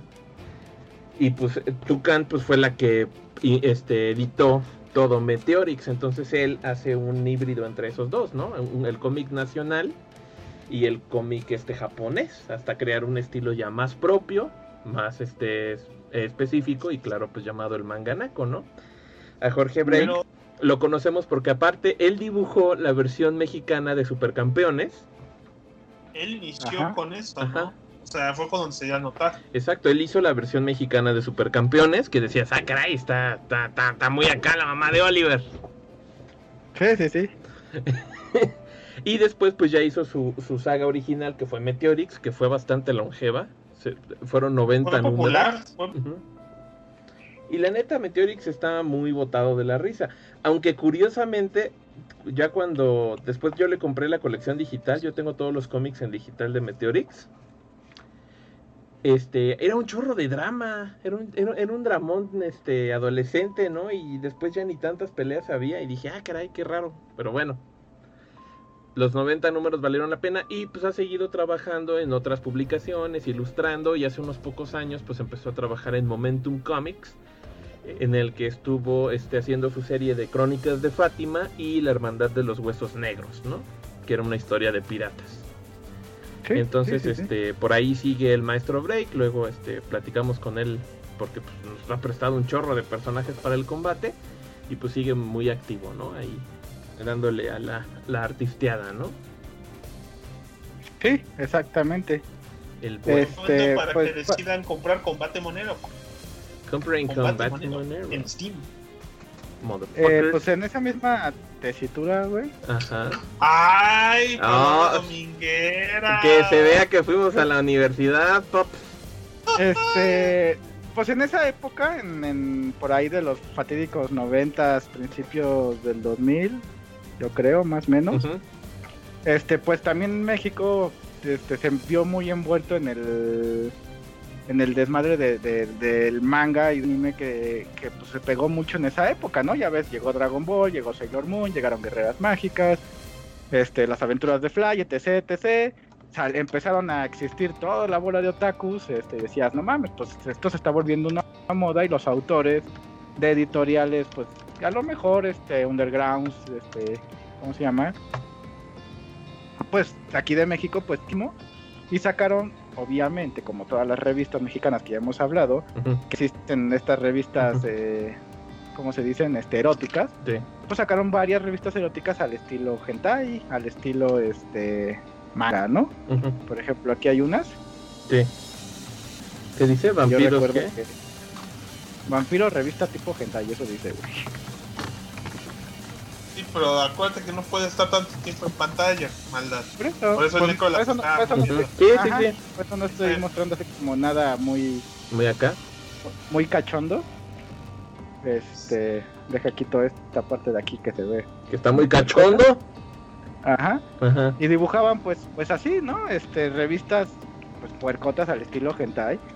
Pero fueron muy, muy conocidas. De como estas un montón dentro de, de la cultura mexicana este, y podías irlas y las comprabas por 5, 6, 7 pesos en cualquier puesto de revista que tienen un material bastante malo y lo que tú quieras, pero pues es lo que distinguía a esas revistas mexicanas, ¿no? Y ya de, como que quedó un poquito de lado en esa época el libro vaquero y, el mil chistes y empezaron con muchas cosas al estilo hentai. Fue más, o menos lo que lo desplazó. Más que nada cambiaron, manejaron los mismos argumentos que ya tenían, historias, porque tú dices, tú, tú leías chicas trabajadoras, ¿no? Y antes de eso estaba el chambeadoras. Entonces prácticamente agarras esa misma trama, pero le cambias el trazo a tipo manga para... por ejemplo, este son chicas trabajadoras.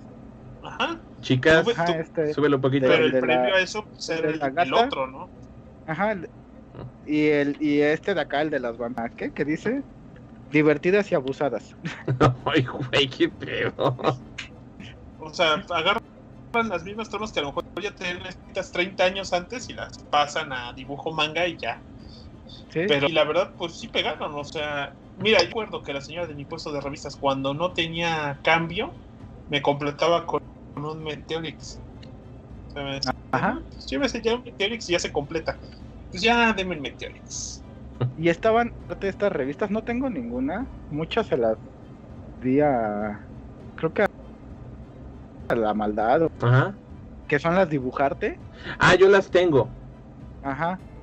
yo, este, yo las tengo por y, ahí. Y en las dibujarte era muy como común que te dijeran, ah, así, dibujas un personaje, pero casi todo lo que te enseñaban a dibujar era muy manga. Sí, de hecho, o sea, eh, había de todo, o sea, la, la, verdad las revistas de dibujarte, y aparte las revistas de dibujarte se reeditan y se reeditan y se reeditan. Entonces, te salió ajá, te salió el volumen 1 y era así como que ya estos son todos los tópicos de dibujo que hay. Vamos a hacer el volumen 2 que es en la misma revista pero vamos a cambiar los dibujos, o sea, van a ser los mismos tópicos. Número 1, te enseñamos cómo dibujar manos. Ah, conseguimos a alguien que dibuja manos mejor. Entonces, te volvían a enseñar a dibujar manos pero con mejor dibujo. Y luego cuando se acababa esa tirada empezaba el volumen 3 y era lo mismo. Otra vez, volver a dibujar manos, pero ahora ya decías, mira, ya dibujan más cabrón hasta ellos. Sí. Este, y tenían, y, ajá, y había gente ahí famosita que estaba metida en en los dibujarte, ¿no? Como este ilustrador Tusani, que creo que se fue a Canadá. Este, y se siguieron publicando mucho tiempo y la neta no estaban mal. De hecho, este, yo hasta me las llevaba a veces a la chamba, que ahí da clase de dibujo, y les decía, miren, chequen esto. Y sí tenía cositas interesantes. Pues yo de hecho con una dibujarte es como aprendí lo básico de este, de precisamente del Photoshop. A mí cuando me enseñaron Photoshop en la carrera, pues fue una super enrada y aparte el Photoshop era como muy primerizo. en ese momento, entonces este fue así como de, ah, sí, ahí más o menos ahí aprendan medio Photoshop, ¿no? Y en una dibujarte venía, ¿sabes qué? Estos son los los atajos básicos dentro, dentro del teclado para que puedas este, realizar los, los trabajos dentro de Photoshop. Y yo aprendí lo básico de Photoshop gracias a una revista dibujarte. Sí, sí, sí. Yo aprendí HT con el Club Nintendo. A huevo. Este, no, no, no, yo estoy de acuerdo. Y de estas revistas, pues sí, como dice, salía el dibujarte. Creo que, no sé si era de la misma editorial, este, Conexión Manga. Sí. Sí. Que eran, creo que, Edito Póster, si mal no recuerdo. Edito Póster, los flores, sí. Ajá, y de Edito Póster, pues también tenemos a otros muchachos, a otra, a otra saga de, de manga gaijin muy famoso porque es Tetsuko, la chica de fierro. Tetsuko. Yo nunca leí Tetsuko, pero recuerdo que el Sí, de hecho el Dr. Hill me dijo que él tenía los tomos completos. Y más porque, de nuevo, no hay capítulo que no le hagamos promoción a Combate Monero. Combate Monero, compre Combate Monero. Este, y también fue un, un título que eh, reunía exactamente lo mismo que estabas diciendo ahorita, Necro, que era este, retomar un poquito de las cuestiones ahí medio cachondas, muy propias del cómic nacional, y combinarlo pues con la tendencia de moda que era el manga, ¿no? Claro. Entonces Arturo Vázquez, que es este, y Enrique Robledo, que son los autores de, de Tetsuko, pues dijeron, pues vamos a hacer eso, ¿no? Vamos a hacer una historia de romance, artes marciales y peleas místico mágico musicales. Era como combinar Random Medio, Sailor Moon este, y Caballeros del Zodíaco con una misma trama. Y con un estilo pues marcadamente oriental. E incluso la historia pasaba en Japón. Porque Tetsuko Kiyama pues vivía en, Japón. Y pues, y pues, se agarraban a golpes y luego había poderes psíquicos y cada vez salían rivales más poderosos y aparte pues todos los morros pues se querían este se querían ligar a la Tetsuko porque estaba de muy buen ver la morra, ¿no? Ajá. Entonces, este, no, quizás no generó un estilo tan, tan personal como, como Jorge Rey. De hecho, el estilo de Tetsuko se parece muchísimo a Masami Kurumada, ¿no? El autor de, de Saint Seiya. Ajá. Se parece muchísimo el, estilo, ¿no? Este, pero también tuvo una, una tirada larga.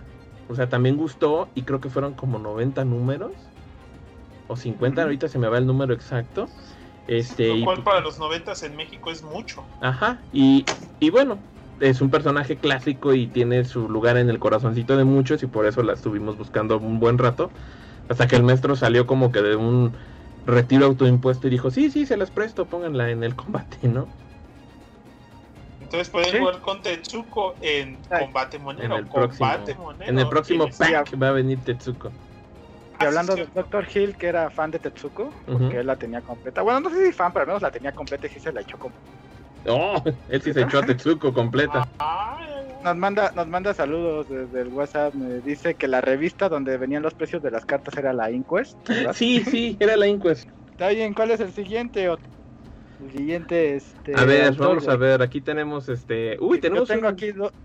Ajá. A ver, ¿a quién tienes? Y veo si lo tengo aquí en las carpetas. Bueno, a ver, este, ¿tienes a Udon? Sí, déjame, déjame lo pongo. Aquí en agregar Carpetini. Como pueden ver, esto lo, lo planeamos así, cabrón. A huevo. Con mucho, con mucho tiempo de antemano. Y ahí está pues Udon, Comics.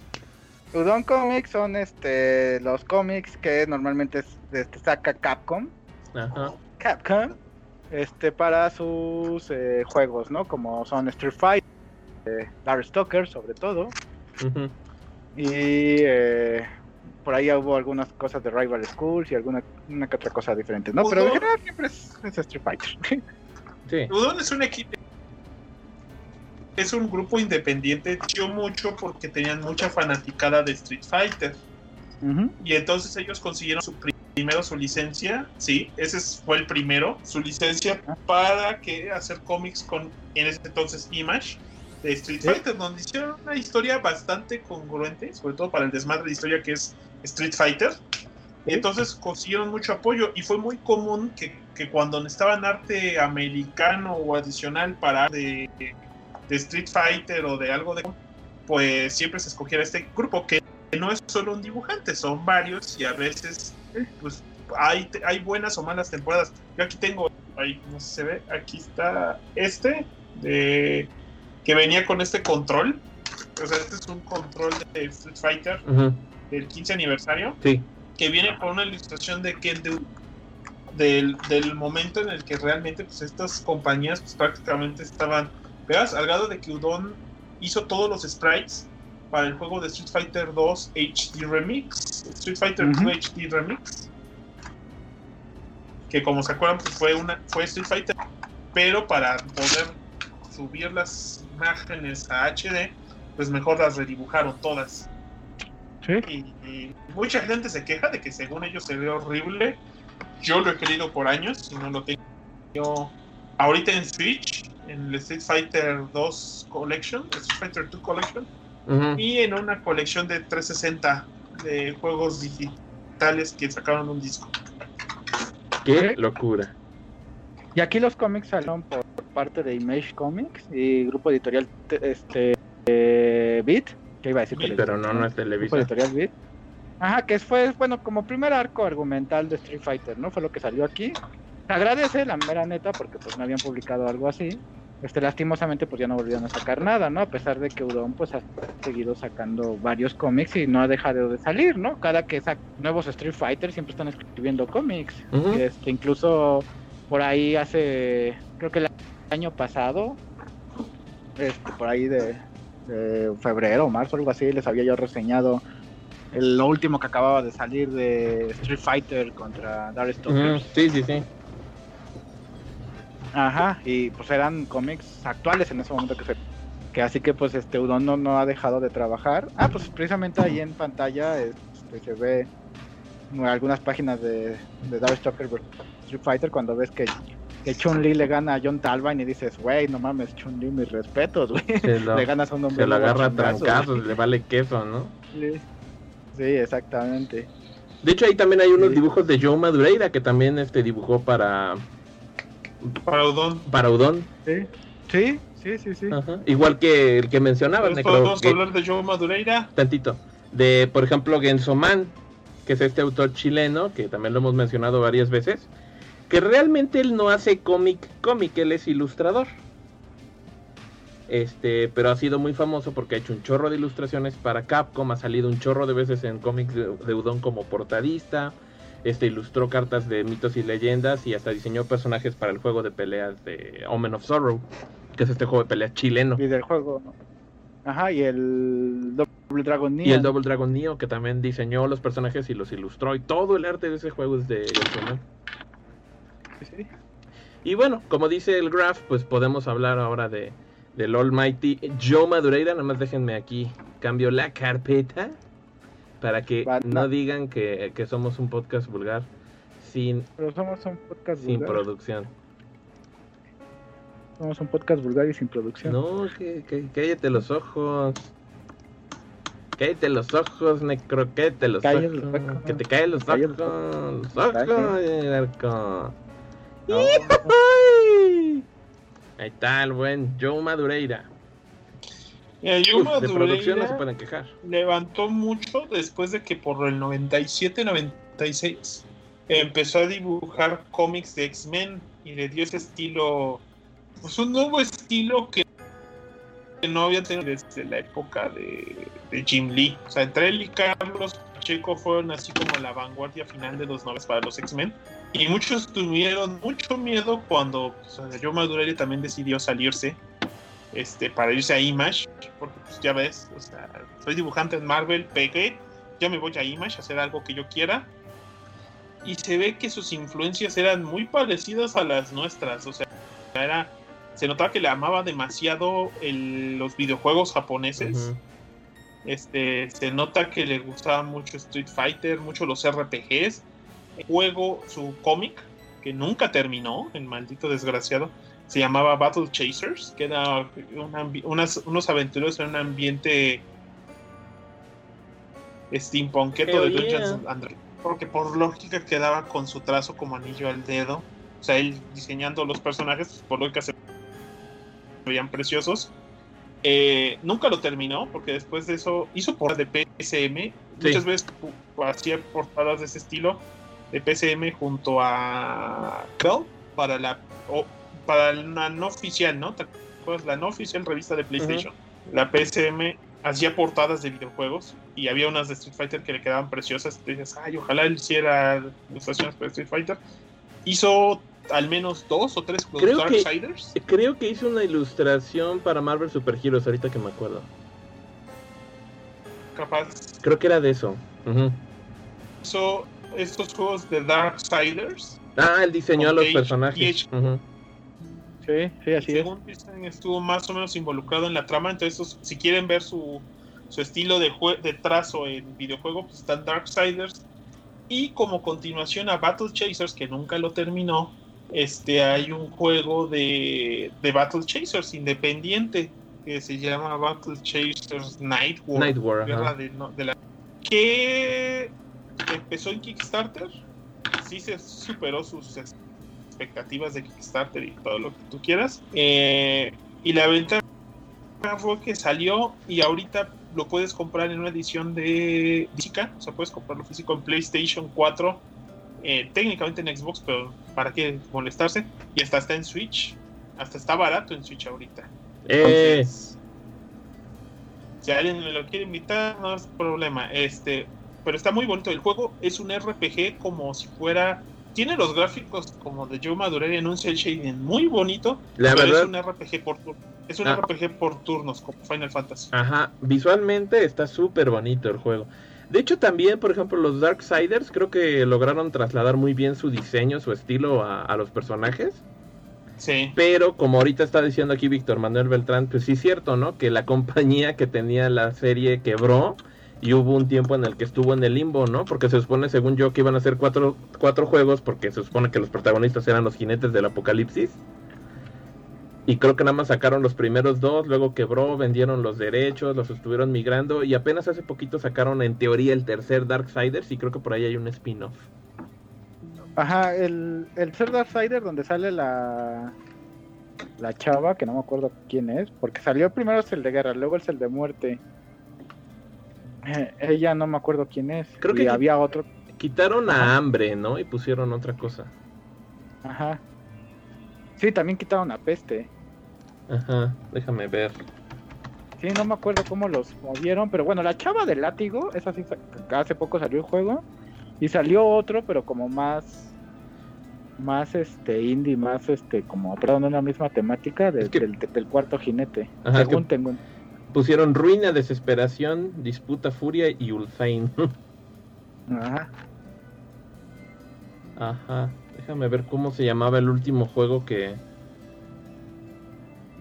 que, que salió. Mira, la ventaja es que el señor pues se ha mantenido. Hubo la única que me gustaba su trazo porque me gusta su trazo, pero que nunca vi por qué estaba ahí fue cuando hizo Ultimates 3 para Marvel, la tercera de los Ultimates, que ya, le escribió Jeff Loeb y ahí sí se cagó en todo lo que había hecho Mark Millar, que había hecho así como que un ambiente, ay, qué ambiente tan y no sé qué, y que prácticamente es en lo que se basaron las primeras películas de Vengadores. Pero en Ultimate 3 sí la... me echaron a o sea, yo estaba alucinado, pero la historia estaba... Y curiosamente el Ultimates 3, número 1, es el tomo que tengo firmado por Joe Madureira. Encontré en la convención allá de Querétaro, la primera convención de, Querétaro, este, y literalmente me tocó ver que se sentó. O sea, como que dijo, ah, me voy a sentar a, dar autógrafos gratis. Y yo prácticamente estaba allá al lado, así como diciendo, es Joe Madureira dando autógrafos gratis y casi casi como Shuriken, la maldad me lanzó desde el puesto del maestro Clement, me lanzó mi, número que llevaba de, de, Ultimates. O sea, yo estaba ahí parado y la maldad como a cinco paneles estaba, güey, es Madureira. Y mi hermano está ahí, tengo que darle el número. Él lo tenía y no hice fila más que de dos minutos para tener mi foto de Madureira y yo fui feliz. Todo me falta el de Peter Laird y puedo morir en paz en cuanto firme. Yo también quiero el de Peter Laird. Sobre todo lo quiero firmada. Eso, eso, también lo quiero. Eso estuvo divertido, la neta, lo de Madureira estuvo muy pinche divertido. Y yo lo conocí también por la ronda, por lo que dibujó en X-Men, que igual yo, yo no sé, me da la impresión de que desde Jim Lee no había visto que hubiera ese como como, como, como esa este, dedicación o casi, casi, se me, va, se me fue la palabra, este, culto al autor hasta que llegó Madureira y dijo, a ver, perros, así va a dibujar. Y yo, ah, es increíble. Y luego se fue, ¿no? a ver, eh, dice bueno, que realmente el estilo de Jorge Brega hasta se ve bastante recatado. no, y es que ya sacan cada cosa. David Cruz nos manda saludos, saludos David Cruz. Saludos. Este, Miguel Ujioga nos dice, Budón fue el primer este, dibujante que me animó a salirme un poco del dibujo solo manga, a pesar de que su estilo es manga. Ajá. Perfecto. Sí, sí, es, es, bueno porque es válido, porque son como estos puentes de, entre el manga y el cómic y, te lleva uno al otro, ¿no? Ajá. Entonces, este, está bastante bueno. Y Víctor Manuel este, Beltrán nos dice, me imagino a Gras pidiendo que le firmaran sus boobs. no, fue un Ultimate Tree, amigo. Hubiera querido llevar otra cosa, pero juro que entre todos mis cómics de Madrid, el único que encontré en mi casa sería a la mano. Fue. Así que cuando voy a convención, yo llevo como en mi mochilita cómics de cada autor que dice ahí por si me lo encuentro. Entonces, pues, sí, iba con mi equipo así de, de firma esta. Y este, hijo, firma esta suena muy gacho. Firma esta. Dice que si se puede descargar de algún lado el cómic de Tetsuko. ¿Quién pregunta? Kurohige Ditich. Mira, sí, ah, este, es, por ejemplo, los cómics están casi completos en su página de Facebook pero la neta, la neta, la neta, este, está difícil encontrarlo entre sus álbumes. Lo que yo hago y lo que hice ahorita que estuve buscando referencias es que voy a una página que se llama Mexaverso, que es un blog de Blogspot, que no sé quién es el autor, pero se la pasa actualizando su, página con, es casi casi un Wikipedia de, de cómic mexicano y tiene una cantidad morbosa de contenido. Y ahí viene la sección cómics y ahí puedes buscar Tetsuko y vienen todos los cómics. Entonces, este. Pues ya que está en el chat, ahorita le pongo el enlace. Para que, para que ahí lo encuentre, porque sí, te, te, juro que ahí está todo y yo de ahí lo estuve leyendo. Va. Bueno, a ver, yo, les voy a contar uno que a lo mejor en lista, porque te iba a decir, pero yo pero ya dije que no pude. Este, una dibujante que dibuja muy al estilo igual, este, manga y anime, pero es italiana. Es este Mirka Andolfo, que es la autora del, cómic que ya les había yo contado de Contra Natura. Ah, sí, sí, sí, sí, sí. Ajá, de Contra Natura. Y que también ha estado dibujando este para DC Comics en Wonder Woman, en Harley Quinn, Catwoman, en las este Bunchers, que son estos este cómics como steampunketos de de, este, de sus personajes este en Teen Titans en Green Arrow y este algunos otros cómics más no también estuvo en Boom Studio el cómic de de Gumball este este como gato azul ajá que es una serie de animación muy buena ajá y en 2012 creó este Sarco Profano igual es un cómic muy, muy, muy al estilo este manga. Ajá. Pueden checarla en... Eh, ah, también ha dibujado algunas este, portadas de Spider-Man. Checarla en su, en su Instagram. Mirka se llama. Ajá. Vamos a, ponerle ahí. Ahí está su Instagram. Como pueden ver. Y tiene pues pues bastantes cómics, eh, digo, bastantes imágenes y pues muchas muy al estilo manga. manga. Sí, de hecho, ahorita que estaba viendo las ilustraciones, es muy, muy, muy, muy manga el, rollo, ¿no? Eh, ajá, también, ya, ya estos híbridos, o sea, ya afortunadamente también lo bueno es que se lleva tantos años haciendo estas cosas que ya empieza a haber este estilos propios que hibridan, ¿no? Lo que estábamos diciendo ahorita de Madureira, o sea, quizás no es totalmente manga, pero es innegable que hay mucha mucha inspiración detrás de, ¿no? Sí, exactamente. Y de hecho, Sacro Profano, que fue su primer cómic de, de, Mirka, este es así, el dibujo es total y absolutamente un pinche manga, ¿no? Entonces, o sea, ojos grandotes, chava muy kawaii, cosas así. Sí, ahorita que lo estoy viendo, sí está mil por ciento manga ese rollo. Ajá. Entonces, este, bueno, pues esa es otra autora. Eh, ahorita va a sacar uno, como este, en, este año, este va a salir en Italia y en Estados Unidos al mismo tiempo. Esperemos que aquí lo traigan rápidamente, pero este, pues bueno, contándoles que Contra Natura estuvo bastante divertido y entretenido, pues también habrá que ver. Este, yo sí se los recomiendo. Esta morra dibuja súper bien, o sea, es así. Sí. ¿Sabes quién dibujaba eh, también estilo manga? Y se me olvidó ahorita mencionarla. También tengo hasta firma de ella. Esta autora Bab Star. ella, ella fue conocida porque tenía un estilo ya medio americano, medio japonés.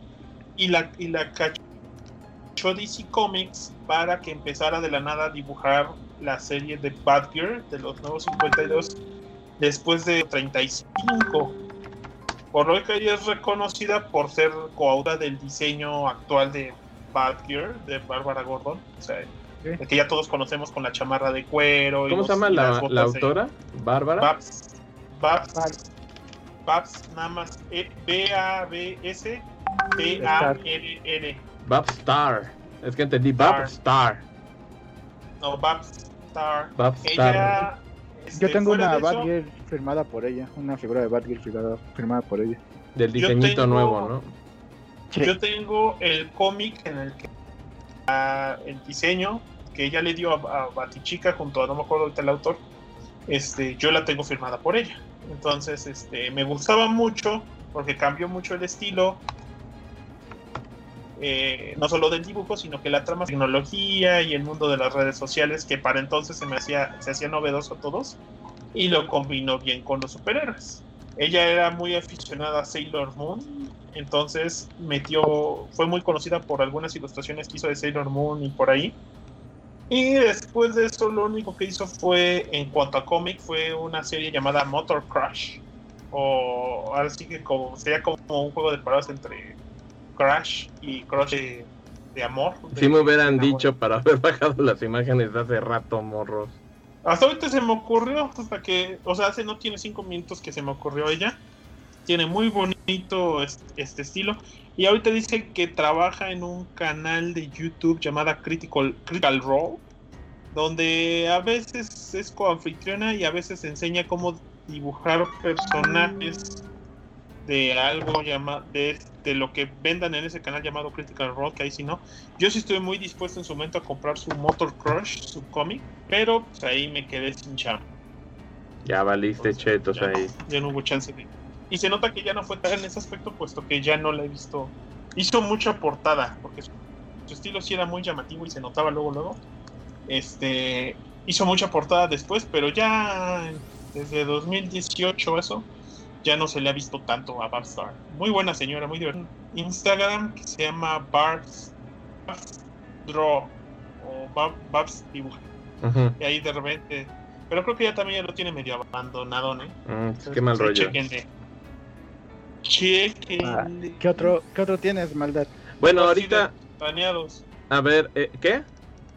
Ahora sí, de los que sí tenías planeados. De los que sí tenía planeados. Por ejemplo, aquí les puedo poner de referencia que eh, dos de, varios de estos autores de los que hemos hablado, particularmente Dan Warren, Madureira y, este, y Ben Dunn, curiosamente sí, ellos hicieron trabajos dentro de la estética del manga pues porque eran fans, ¿no? Este, porque les gustaba todo esto.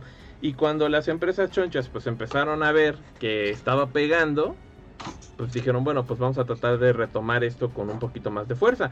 Y quienes lo hicieron de manera más, más, este, más descarada, pues, pues, fue Marvel, que creó una, una línea que se llamaba Marvel Mangaverse. Y que precisamente fue una sublínea en la que dijo, bueno, vamos a hacer varios títulos y vamos a reimaginar a nuestros personajes más famosos, pues si fueran este mangas japoneses. Lo que Ajá, porque lo extraño es que no había autores japoneses, sino que solo eran autores americanos que tenían el estilo. Entonces Ben Dunn, Madureira, este y, Warren por ahí hicieron este, creo que Ben Dunn fue el que hizo más y hubo títulos de Avengers, Punisher, este X-Men, Spider-Man, este en este mangaverso, curiosamente. Y ahí pues pueden verlas. Muchos, bien malos como la Todos sobrevivieron el solo el de X-Men y el de Spider-Man lograron tener una segunda una segunda una segunda vida arco. y el único mono sobreviviente del manga ver es Spider-Man que sale en los este, los Spider-Man en el Spider-Verse en ambos que se van se van por él y, ahí sale no el, el, Peter Parker de ese universo del mangaverse porque todo lo demás fue malo pasó sin pena ni gloria más bien pasó con malas calificaciones porque si de plano decías, güey, esto está escrito con la... El de, el de Ghost Rider, yo recuerdo que hasta tenía viñetas repetidas y dije, no mames, no mames. Qué pinche asco. Este, y el de, por ejemplo, el de Cuatro Fantásticos era una copia absurda de, de, Evangelion y cosas así. Sí, estaba muy raro ese pedo. Yo me acuerdo que llegué a verlos también y dije, no, no están muy muy buenos. Aunque las segundas tiradas, la segunda tirada de X-Men y la segunda tirada de em, Spider-Man ya estaban mejorcitos, hasta tenían mejor dibujo y todo. Y por ahí tengo un Wizard en el que vienen como 10 páginas del manga Verse 2 de X-Men. Y estaba chido. No sé quién lo dibujaba, pero mejoraba un montón. Sí, había buenos diseños en algunos. Por ejemplo, ese de Hombres X, el diseño de Cyclops, se ve muy padre. Ah, sí, uh, Cyclops estaba chido. Ese estaba bien avanzado. Pues no vimos nada parecido hasta ahorita. No, y el diseño de la Engine, este. Que igual era como una Ninja Spider, pues igual estaba de padre. Entonces, este. Pero pues había otros muy feos, como el Punisher, que ahí por ahí sale la imagen. No más, estaba feo con F de chinga tu madre. Ajá. Oye, eh, eso no empieza con F. Sí, está muy feito su desmadre, la neta. Eh, la neta, sí. Estaba súper feo. Yo recuerdo que los tenía y los vendí todos. Los vendí, yo no tengo valor de vender cómics. Yo sí. Pero, nada más compré. Todo, nada más yo vendería a mis amigos también. Ah, cámara, gacho. ¿Cuánto, me dan por la maldad y por el, graph, güey, del podcast que nos escucha? Mejor postor. Hacemos podcasts baratos. Muy baratos. Producimos su podcast por comida. ¿Quién sigue? maldad. A ver, este, déjenme ver una cosita, nada más déjenme cerrar aquí un video que estaba checando. Este, a ver, déjenme ver a quién más tengo aquí, nada más déjenme regresarme para que no se vea tan vulgar. Vamos a regresarnos y aquí lo altero. Este, a ver, eso era el mangaverso de de Marvel, de, sus extrañísimos este proyectos. Eh, y curiosamente, a ver, aquí me viene a la mente otro que ah, aquí lo tengo, por ejemplo, este que fue Brian Lee O'Malley. Que como saben, pues es el autor de este Scott Pilgrim vs. The World, que fue un, un cómic que nos tomó un poco por sorpresa hace ya más de 10 años. Ah, también por la ¿no? Ajá, también por la adaptación cinematográfica este que fue muy buena, dirigida por Edward Wright. Este, pero que el cómic, ajá, de pie a pa, pues también está fuertísimamente influenciado pues por la estética del manga, ¿no? Bueno, Scott Pilgrim, este, creo que el que sí lo ha leído el Doctor Hill. Yo también lo leí. Ah, yo también lo leí completo. Ajá. Ah, perfecto. Entonces, el único imbécil que no lo ha leído soy yo. Sí. yo lo leí poquito antes de que saliera la película y la verdad está tan entretenido que sí me lo eché rápido. Y son seis tomos. Ajá. Este, pero pues sí, como dices, fue totalmente al estilo manga, con muchas referencias de, series y cómics y videojuegos, sobre todo videojuegos. Y creo, creo que fue tanto el boom en su momento que por eso decidieron sacar la película, que es como muy mocha de lo que realmente pasa, pero pues bueno, vamos, estaba como cabrón este sacar todo en una película y a la vez pues no tenían la certeza de que la película fuera a pegar lo suficiente como para dividirlo en partes, ¿no? Como para decir, bueno, vamos a sacar una primera parte y si pega sacamos lo demás, ¿no? Ajá, entonces como que les dio un poco de miedo eso y dijeron, no, pues chingues, madre, sácalo todo en una parte y ahí como quede, ¿no? Este, pero, el manga se volvió de culto, o sea, todo lo que salió ese año de Scott Pilgrim se volvió de culto y Brian Lee O'Malley ya nunca volvió a ser algo importante después. Y, es por eso que trajeron el, manga cómic aquí a, México, ¿no? No, no sé qué editorial lo sacó. lo han traído creo tres veces. Sí, ahorita. Creo que lo trajo Camite, Camite. Sí, porque de hecho incluso ahorita creo que todavía lo puedes encontrar la edición a colores, todavía está disponible en algunos lados, ahí lo encuentras tumbado. Y no está tan difícil de encontrar. Y aparte su adaptación en videojuego es preciosa. Ah, el juego, el juego es muy bueno. Fueron de estos años en los que todo se coordinó y todos llevaron más o menos quería hacer O'Malley con Scott Pilgrim, o al menos nos dieron un ambiente muy interesante. Lo malo es que el juego solo está en digital, señores, y si no lo tienen guardado su Play 3 o ¿sí es Play 3? Sí. O Xbox. Sí, es de, es de Play 3. Este, pues no lo van a poder jugar porque pues, ya no se vende. Juran que se está haciendo una edición, una edición HD y que el único pleito que están teniendo ahorita es de los músicos. Están terminando de coordinar con la con los que hicieron la música para los derechos de la de la música. No sé por qué ahora hay pleito con la música, pero dicen que ese es el pedo con el grupito que lo hizo, que aparentemente es medio popular. Este y los de Limited Run Games juran y perjuran que si se saca la nueva versión digital, ellos quieren sacar el disco. porque si está Sí, pues todo el mundo sí querría uno, una copia de esa belleza. Y digo, si, saliera en Switch, yo no me así lo podría volver a acabar. Ese juego lo acabamos un chorro de veces, me acuerdo. Oh, que la que sé. No me deja este buscar una cosa aquí, sorry, espérenme tantito. Sí, no te preocupes. Este, bueno, pues pasando un poquito de, de los cómics, este, en lo que la maldad termina de hacer eso. Ay. Este, nos vamos un poco a, este, también ha habido figuras que este pues de personajes americanos al estilo manga. Por ejemplo ya les había yo mostrado aquí la, la Rogue de las Bishoyo las Bishoyo este son estas estatuas muy al estilo manga anime que este, han pegado pues mucho este desde que salió que son de Kotobukiya. Aquí tengo la, la Spider Gwen este y han salido pues superheroínas este de tanto de Marvel como de DC, ¿no? Hay, hay de Batgirl, hay de Wonder Woman, hay de Mystique, hay de este, Jane Grey, de Tormenta. Pues hay un friego mil, ¿no? Y a veces hasta hay dos versiones de cada una, ¿no? Bueno, por ejemplo, al menos Psylocke sí hay dos versiones. Sí, este, hay Kitty Prime, me acuerdo que hay una.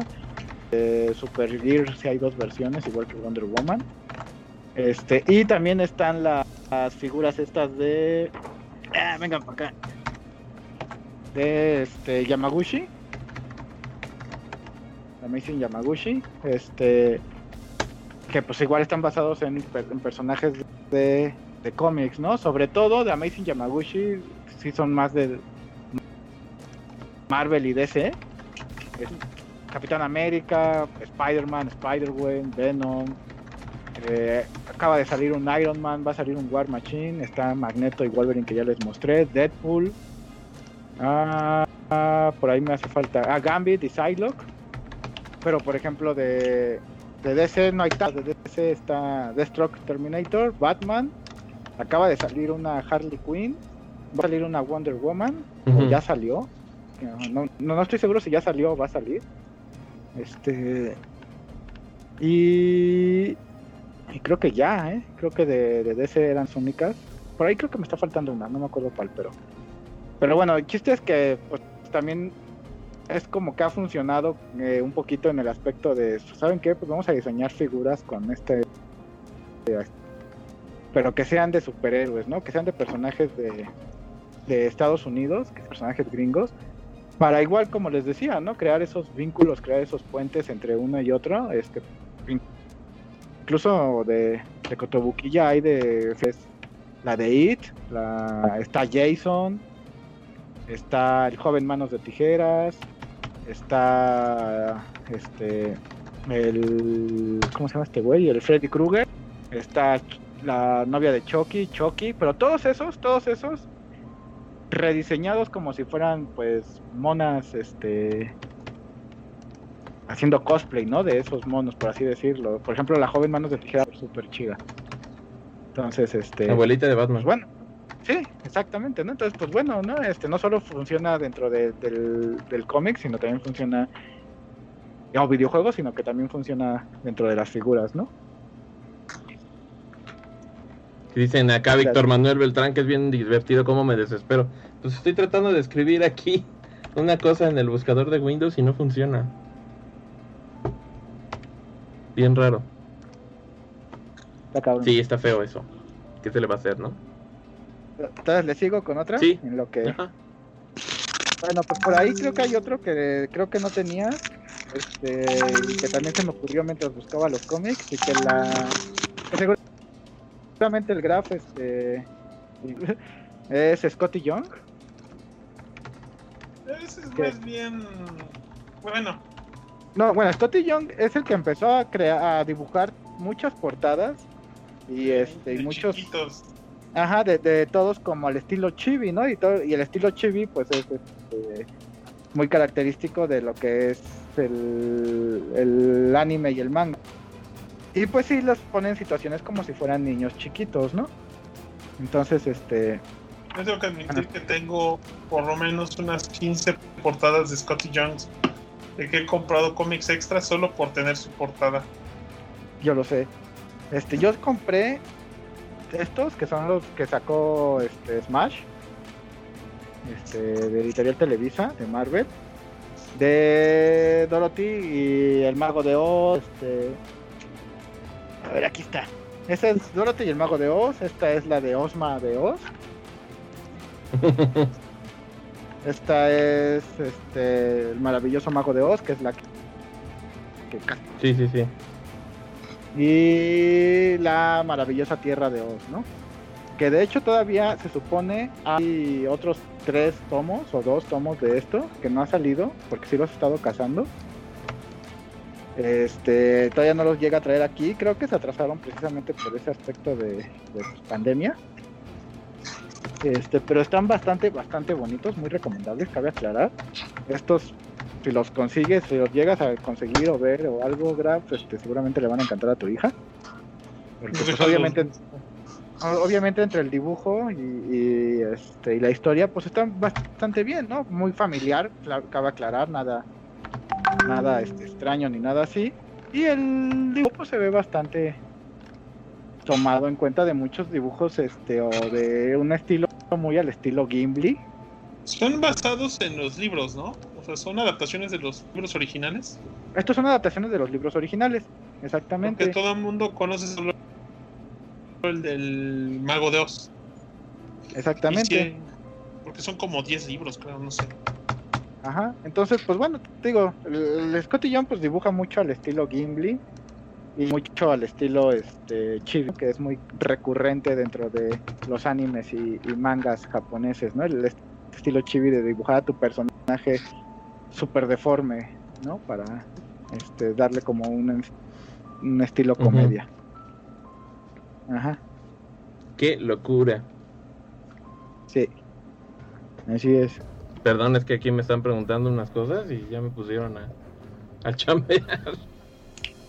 Sigan, sigan ustedes. Este, bueno, ¿qué otro autor tienes? Este. Aquí tengo. Ay, espérenme tantito. Ajá. Ay, Dios mío. Estoy acá en modo ultra multitasking. Ajá. Entonces aquí también tengo a... Ay, ay, ay, ay, ay, ay, ay. A Penny Parker de el Spider-Verse. Ajá. Que Alto. el concepto del personaje, que era un homenaje a todo este rollo mangoso. Ajá.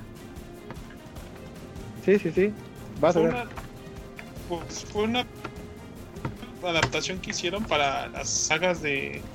¿Cómo se llamaba? El Spider-Verse, creo que nada más se llamaba el, el, título, que mostraba muchas versiones netas de, de, Muchas de ellas ni siquiera existían. Era Edge of the Spider-Verse, ¿no? Age of the Spider-Verse, de cuando se, lanzó, se lanzó esta trama del Spider-Verse. Y una de las que llamaron de Penny Parker, que más bien tenía su robot del diagonal D1D3R, y, y este robot. El tenía, ajá, tenía la conciencia de su padre o algo tenía ahí. No, no, no. Lo que tiene es que su padre lo hizo. Lo hizo para ella. Para ella y lo maneja a través de una araña. Este, genéticamente alterada que tiene como una conexión mental con ella. Entonces los pilotos son ella y la araña y la arañita. Ajá. Esta versión, aparte de que fue popular porque fue de las que más se disparaban de entre las miles de versiones de Spider-Man que aparecieron en Spider-Verse, no en cientos, no hubo tantos. Fue popular porque fue de los personajes que se adaptaron muy de, manera muy entretenida para la película Spider-Man Into the Spider-Verse.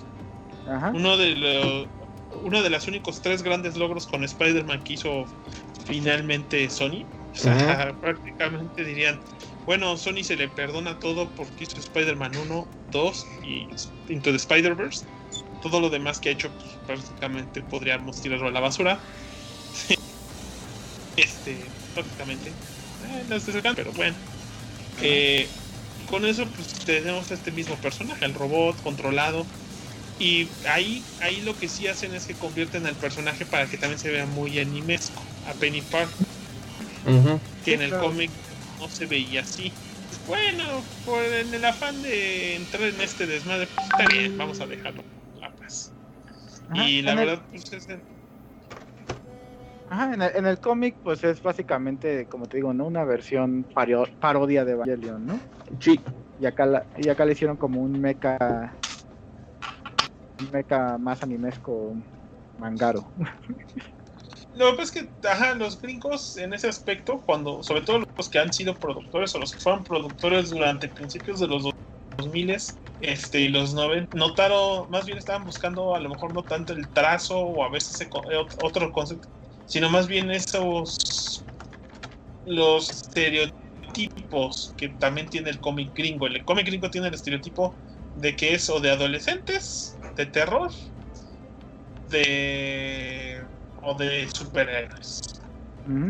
Nada más. Entonces, como muchos de los otros no venden tanto y no generan tan interés del lector como los de superhéroes, pues por eso siempre están enfocados superhéroes. Entonces han buscado, cuando han intentado mangas, se basan no solamente en el trazo, sino en los estereotipos que ellos conocen de las historias, ¿no? Es decir, en los robots raros con gente traumada o los robots gigantes, los, los, los ¿cómo se llama? Los mechas. Ah, Sentai. Ah, los Sentai. Ajá, se basan en mechas, Sentai, conceptos totalmente japoneses como artes marciales, ninjas, que no todos los mangas japoneses hablan de ninjas o de cosas japonesas, muchos mangas, aunque todo se ve todo mangoso, pues están en una Europa medieval, en un mundo steampunketo, y todos tienen nombres que según ellos son bien europeos, Pero bueno, o sea, cada quien entiende lo que puede de su mundo. O sea, los gringos intentan hacer su manga muy japonés y los japoneses intentan hacer su manga internacional. Bien raro, pues ¿no? Déjenme prender la luz que ya estoy aquí en las sombras. Como en Bleach, ¿no? Que según ellos, este, un nombre bien mexicano era Chat, ¿no? Y todo así de, güey, nadie se llama Chat en este mundo, en este pinche país, ¿no? Hey, pues, se acabaron las placas de Chat en la tienda de la esquina, ¿por qué será? Ah, huevo. O por ahí, ah, no, ¿cómo se llama? Pero que salía igual una ladora este, mexicana. No me acuerdo cómo se llamaba este anime. Salió una chava que era una como medio luchadora mexicana, que bueno, que le gustaba la lucha libre, era una adolescente y se llamaba Lala. No me acuerdo cómo, dónde, este, en qué pinche eh, anime salía. Si los fans se acuerdan, ahí nos dicen. Me a mí se me fue ahorita el pedo. Me estaba acordando ahorita de las chicas superpoderosas. Ajá. Que ya ves, las chicas poderosas, superpoderosas, pues eran, estaban un poquito basadas en, animación japonesa, ¿no? O sea, tenían varios traits. Entre ellos los ojos. entre ellos los, los ojos desproporcionadamente grandes. Ajá. Y ahorita me estaba acordando que después hicieron la versión japonesa de Chicas Superpoderosas Z. Y, y, ahí la, el papá de Bellota era luchador libre. Digo, de. Mm, sí, de Bayota. Ya. sí, sí, sí. Acá era en Skull Rumble. Súper buen este anime, muy recomendable. Lala, ¿no? Que era una chava mexicana que le gustaba la, lucha libre, pero pues. Y se llamaba Lala González. González. Pues como la leche, como la leche, amigo. Ya dijeron acá Lala de School Rumble. O como el... ¿Se acuerdan de estos como ovas de Teenage Mutant Ninja Turtles japoneses? Sí.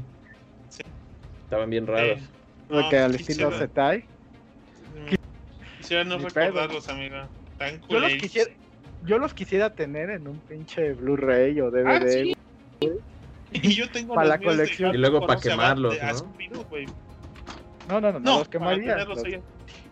Sí, sí, eran pésimos como la chingada, pero, pero, pero la colección es la colección. Los vuelvo a ver unas y los en, dejo empolvar.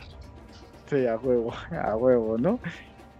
Este, pero bueno, regresando a lo de Spider-Man, este, pues sí, no fue el único personaje japonés que salió ahí en, estaba, como ya habíamos dicho, el del Mangaverse y la versión Sentai de, Sentai de, de Spider-Man, ¿no? el, de, el que trae su robot. El que trae al Leopaldón. Ah, qué bueno, esa fue la serie esa fue la serie ah. japonesa, ¿no? Sí. Este, que estoy casi seguro que sí ya hicimos un podcast en el que hablamos de héroes americanos o de otras latitudes hechos en Japón. Porque hablamos de Kia Samilla, hablamos del Batmanga, o sea, de, de Katsuhiro Tomo, que igual por ahí dibujó una historia de Batman, o sea. O, o, de los cazadores de sueños de Sandman, ¿no? Que fue ilustrado por, por Yoshitaka Amano. Ah, aquí me dice Kurohige Editish, su nombre no era Chad, era Asado Yatsul. Yasutori, así tienes toda la razón. Este. Y me dice Cazador de la Bruja. No, estaba malísimo el Cazador de la Bruja. Yo ya leí el manga, duró. No sé, como 14 números, si no mal recuerdo. ¿Y pasaba en México? Ah, no, el Cazador de la Bruja. No es cierto, estoy, estoy confundiéndolo con el guardián de la bruja. Uno la cazaba y el, otro la, protegía. Es totalmente diferente. El guardián de la bruja no lo lean, es un, es un manga súper malo, güey. Que dura 14 números. Se ve que, que, no tuvo éxito y le excelaron en chingado. Y es este, igual, este. No es japonés. No, sí, ese sí es japonés, pero es que yo lo dije porque aquí el Kurohige me estaba recomendando el cazador de la bruja, pero lo confundí. Y dijiste, no, la neta no está chido el cazador de la bruja. Digo, el, no, el, el, guardián. El guardián, no está chido. El cazador sí. El cazador de la bruja, no sé. Ajá, habrá que ver. Ahorita. Bueno. eso ya sería, yo creo, para otro show. Ay, me acuerdo cuando, cuando medio sonaba esto del cazador de la. de la bruja. Que sucede en México, ajá, precisamente. Órale. Ajá. Okay.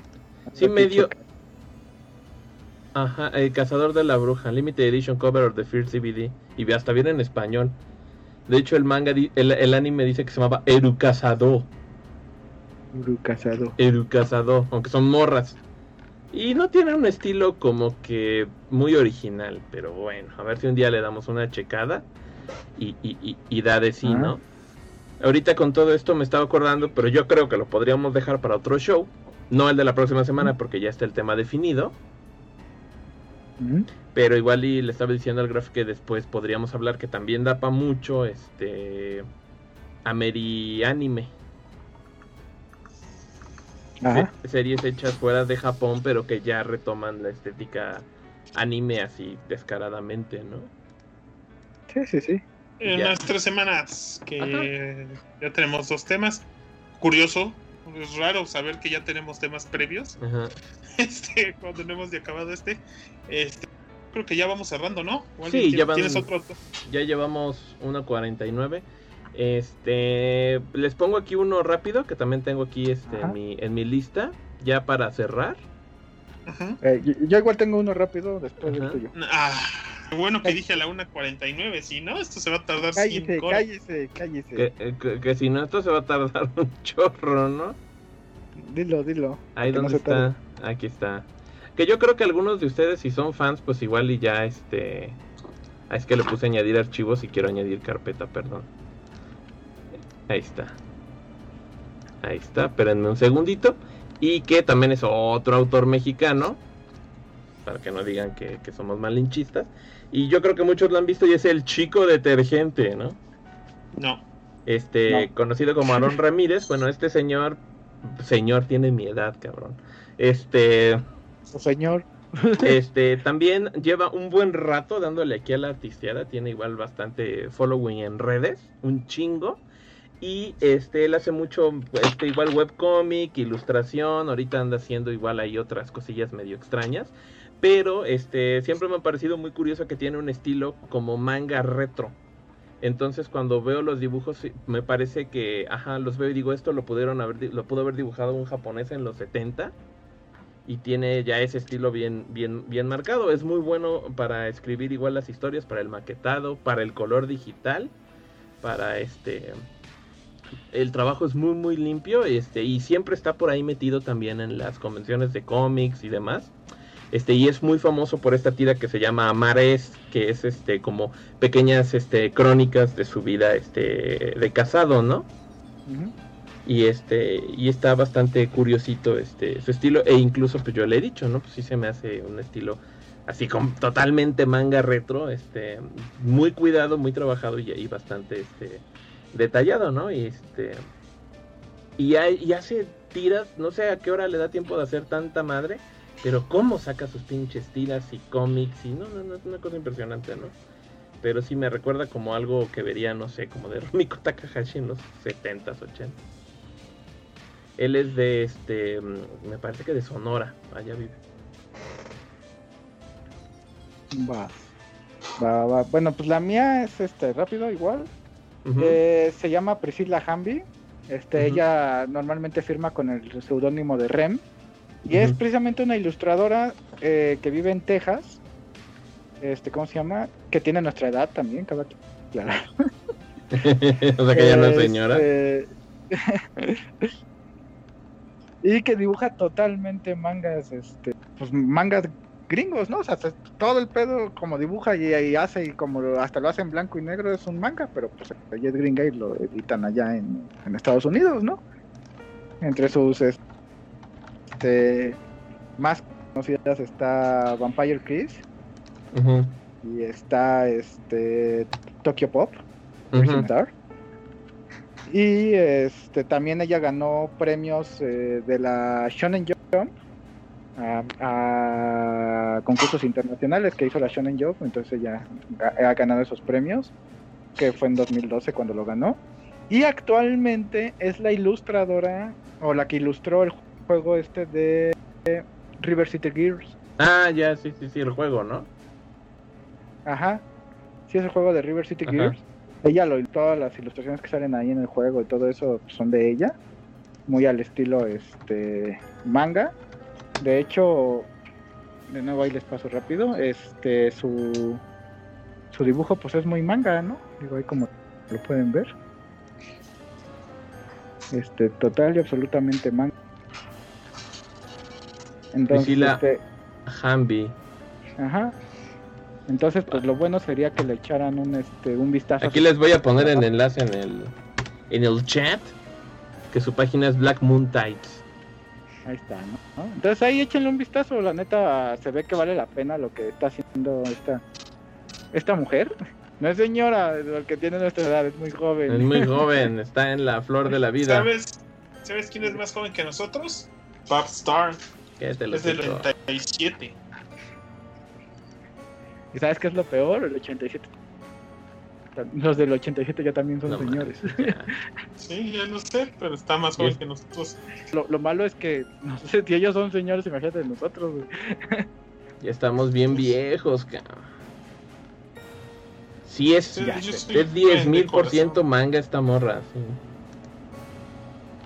Ahorita estoy viendo aquí sus cómics que están en, en su página. Está súper increíble el trabajo. Ojalá el Necro me hubiera avisado antes para bajar imágenes la net, en el momento que, que estaba se metido haciendo no sé qué cosa que te estaban mandando del trabajo. Ajá, y yo así de, ay, espérame, soluciona esto rapidillo. Pero este. Y eso me acordé porque dije, ¿a quién es la que dibuja River City Gears?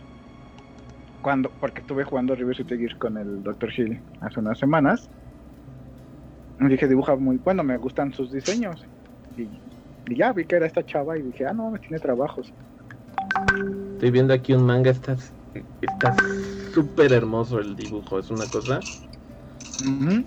impresionantemente. ¿Sabes a qué me recuerda mucho? Mm. Me recuerda un poco a. Déjenme guardar esta imagen para mostrarles. Ajá. A dibujos de. Este, The World Ends With You.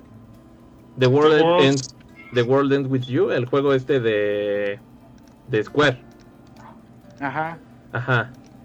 Sí, me recuerda un poco a eso, su estilo. O. que es como un poco al estilo de Kingdom Hearts, pues. O a los de. a los de Ay, ¿cómo se llama? ¿Cómo se llaman estos güeyes? Este. Bueno, los que ahorita están. El, autor que ahorita está haciendo este manga de, de bomberos. Ay, medio sé qué manga es, pero no me acuerdo cómo se llama el autor. Sí, ahorita te digo cómo se llama. Pero es. Que también. Es que sí, la verdad, el. O sea, eh, vean esa pinche ilustración que les puse de fondo. Cágate para adentro, está increíble. Es este Fire Force de Atsushi Okubo. Ajá. Dibuja un poco como Bueno, este, pero este eh, es este esta morra Rem. ¿Cómo se llama? Este. Ajá. Rem, ajá. Priscilla Hamby. Priscilla Hamby, este, la chica de River City Girls. está impresionante. Yo creo que ahorita le voy a dar una checadita a la página porque sí está súper bonito su trabajo. Ella dice, ah, pues como su líder. Y, la neta, y la neta si ven esto, discúlpame, si ven esto y no te dicen que es una, una artista este, americana, jura lo que dices, ah, mira, qué bonito manga. Y no está hecho en Japón, o sea, no manchen, está increíble. Sí, yo también traigo ganas de leerlos. La verdad no los he leído, apenas este, los chequé. Supe de su existencia, pues. Sí, sí, sí. dije, ah, pues los voy a leer, pero pero pues estaba acabando de hacer otras cosas, ¿no? Y dijiste, luego. Pues sí, pues se va a la... Se va la vida. A la cola de cosas. Se va la cola de cosas que tengo pendientes porque pues... A la cosa de colas. la cola de cosas. Entre... entre videojuegos y series y cosas y luego que uno gasta su pinche vida viendo una película bien culera de monstruos y, y una bien horrible de una botarga de hombres lobos, dices, no mames, güey, mejor hubiera hecho otra madre. Ah, ¿a qué hora, no? ¿A qué hora? Ay, ay, ay. Pero sí jugué Gears, entonces. Dices, lo tienes ahí presente, ¿no? Sí, exacto. Pues, que de hecho, cabe aclarar, ahorita de los River City Gears, que es algo que les iba a decir, que me estaba yendo. River City, después les vamos a hacer un podcast de eso, el Dr. Hill. De River City. Pero River City, River City, que fue conocido aquí en, América como River City Ransom, realmente se llama Cunio el, el este algo así como el hombre más fuerte o el estudiante más fuerte, algo así, ¿no? Este, luego les paso bien el dato del nombre, pero el chiste es que se llama Kunio, el personaje principal se llama Kunio y es un hito allá en Japón. Y River City o bueno, o Kunio es el padre de los este beaten up, como se, o sea, si no él tal cual como se está como se manejan los beaten ups no no hubiera este, no hubiera pasado, ¿no? Double Dragon no hubiera existido, Final Fight no hubiera existido. O sea, Kunio, la saga de Kunio es quien puso las bases para hacer este el beat'em up. los beat'em up y aparte los de Kunio son este eh, son beat'em up RPG porque no solamente ya ves que normalmente en un Final Fight tú vas pinche pantalla, ¿no? De, de izquierda a derecha, de izquierda al, que te salga, llegas a un jefe, lo golpeas, siguiente escenario, acaba de contar, ¿no? Aquí te tienes que regresar a, diferentes puntos, así como hay puertas cerradas, entonces ya después consigues la llave, este, entonces te tienes que regresar y luego en ese escenario de nuevo también hay puertas cerradas o, te mandan a hacer una quest de, ¿sabes qué? Ocupo que me consigas una hamburguesa para poderte este, dar este, la, el ítem que ocupas para pasar, entonces tienes que ir a hamburguesas de nuevo, comprar una pinche hamburguesa y no comértela, llevártela en tu inventario y, regresar, ¿no? Este, y el chiste de todo esto, pues, un juego tan, pero tan japonés, este, que es así un hito en la cultura japonesa, hay serie y hay película de Kunio. Y es muy gracioso que ahora en esta última versión de la saga de Kunio, que es River City Gears, que son sus dos sus novias de Kunio y Ricky, que son los protagonistas, hayan elegido a una chava americana para hacer los este, todos los dibujos, ¿no? de, los personajes. Pero es que como nos dice la televisión gringos, los gringos son los mejores para hacer todo, incluso las cosas que originalmente son de gente occidental. No, es que también sabes qué es lo que pasa y es lo que yo le he comentado también mucho al Graf. Por ejemplo, aquí en México, eh, eh, bueno, a lo que voy, ahorita se está produciendo un chingo de, de este manga y de anime americano, ¿no? Y es porque siento que los gringos se tardaron un rato en que les llegara el anime y que lo apreciaran. O sea, aquí en México nosotros hemos visto anime desde hace un chingo, pero en México pues tenemos un chingo de pedos que no podemos solucionar y si no lo solucionamos pues no podemos ir más allá. Pero los gringos sí tienen capital este, y maneras ahora sí que de salir adelante un poco más fácil, vamos a ser honestos. Entonces, ahorita que ellos de pronto les gusta un chingo el, el, manga y el anime, como que llegaron tarde, pero les gusta, se pueden pagar convenciones grandes, se pueden pagar artículos más caros, se pueden pagar coleccionables. Entonces, júralo que, que, fue una iniciativa occidental la que dijo, queremos hacer este nuevo juego dentro de la serie. Este, y sabes que nosotros este, pues, vamos a poner los medios y pues de ahí surgió pues que el artista es una artista americana. No es tan difícil ir tan allá, por ejemplo, Street Fighter V sí es un juego este, hecho por Capcom, pero casi todo el, desarrollo este, no pasa ya en Japón. Para empezar, los modelos de los personajes son hechos en diferentes partes del mundo. O sea, a Ibuki la hizo una artista francesa. Que de pronto dice, yo, yo, a mí me contratan para hacer modelos, los hago, se los envío y ya hacen la animación en otro lado. O sea, ya es un mundo globalizado y así como antes era muy barato hacer animación en Japón, ahora ya no es barato. Entonces, ¿qué hacen? Pues te vas a Estados Unidos o te vas a Corea. Entonces yo creo que también dicen, estos americanos locos tienen este ganas de producir algo. Eh, pues dales chance. Y ya lo hacen, ¿no? Porque yo creo que ellos están en otras cosas. Claro, sí, por y surgen y surgen muchos de estos pues, proyectos apasionados, este, afortunadamente porque también hay un chingo de talento, ¿no? O sea, ahí sí la neta me quito el sombrero y está súper bien, ¿no? Entonces, creo que también está bien desde el punto de vista de la. ¿Cómo se dice? De la. De las relaciones internacionales, ¿no? Este, porque, porque crecen y finalmente, este. Ah, aquí está lo que estaba buscando. y pues puedes hacer cosas mucho más interesantes, ¿no? y, varias barreras hasta se caen. Ahorita me compré esta revista Retro Gamer, que es una revista española, que la encuentran en algunas tienditas. Y está muy divertido porque trae un dossier acerca de Guilty Gear. Y yo pues soy fan from hell de, de Guilty Gear y hablan de la historia de Guilty Gear. Y menciona a Ishiwatari, ¿no? Este, yo quería hacer juegos de peleas porque de pronto me parece que pueden ayudar a construir lazos muy perdurables con las personas y pueden ayudar a hacer esos enlaces internacionales, ¿no? Dice, yo creo que por eso los eSports sí son algo bueno, porque pues gente de todo el mundo se junta a competir, como Olimpiadas, pero de videojuegos. Claro, claro, en, general este, la tecnología también te ayuda a hablar con personas de otro lado del mundo. gracias al podcast tenemos a nuestro cuate chilemán, ¿no? O, Alba Mendoza, que es este ¿cómo se llama? española, radicada en Estados Unidos, uh Liki, que que es mexicano pero que vive en Estados Unidos, ¿no? Entonces te, haces de, buenos compas, ¿no? Yo en los grupos me echo de igual de buenos compas, ¿no? Ajá, conoces gente de este, todos lados. Exacto, y como dices, ¿no? Este ya se está abriendo mucho más. Este, ¿te acuerdas que te pasé hace no mucho, hace como un mes, algo así, que la Shonen Jump iba iba a abrir este su ¿cómo se dice? Su concurso de manga a nivel internacional, ¿no? Exactamente, ¿no? Y que iba a decir, este, pues, sabes que ya no solo son autores japoneses. Mándanos manga, no importa si eres brasileño, mexicano, estadounidense, francés, lo que sea. Este, mándanos tu manga y si tu manga este nos gusta, la historia está bien, el dibujo, lo que sea. Se publica. Los parámetros que ellos utilicen para para hacer, ¿no? Y, y los me acuerdo muy bien que los jueces era el Akira Toriyama, el Ishiro Oda, el güey de este. ¿Cómo se llama el de Naruto? Este. Masaki. Makashi. Ajá. Él. Kishimoto. Kishimoto. Este. Ajá, y el, el güey de Hunter for Hunter. Eh, Hunter for Hunter igual es el de Yu Yu Hakusho. Entonces, este, dices, güey, pues no mames, o sea, te lo van a, a valorar este, pues, los más grandes de ahí de la Shonen Jump, ¿no? Sí, sí, sí.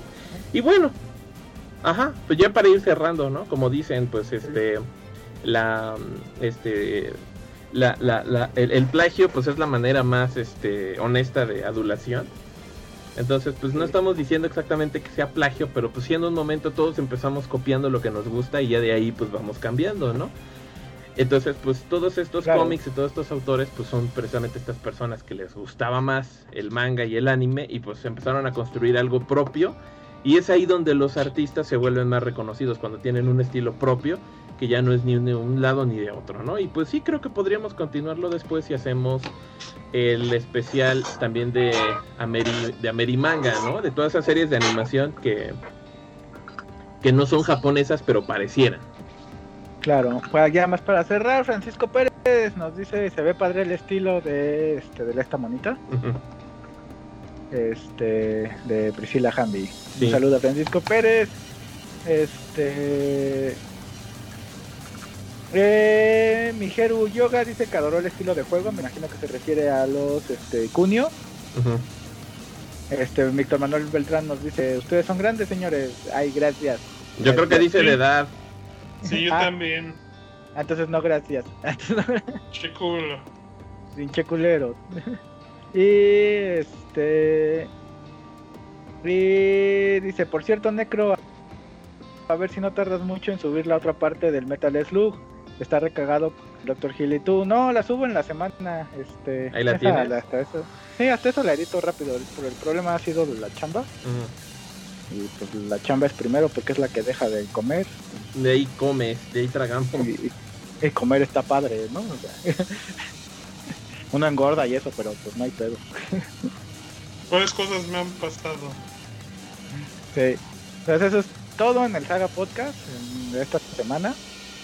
No olviden que estamos en todas nuestras redes sociales que deberían de estar apareciendo en pantalla o no. no, pues, porque nunca porque nunca he ah, hecho la pantalla. Siempre se me olvida y me recuerdan cuando acabamos de grabar el capítulo. Sí, también.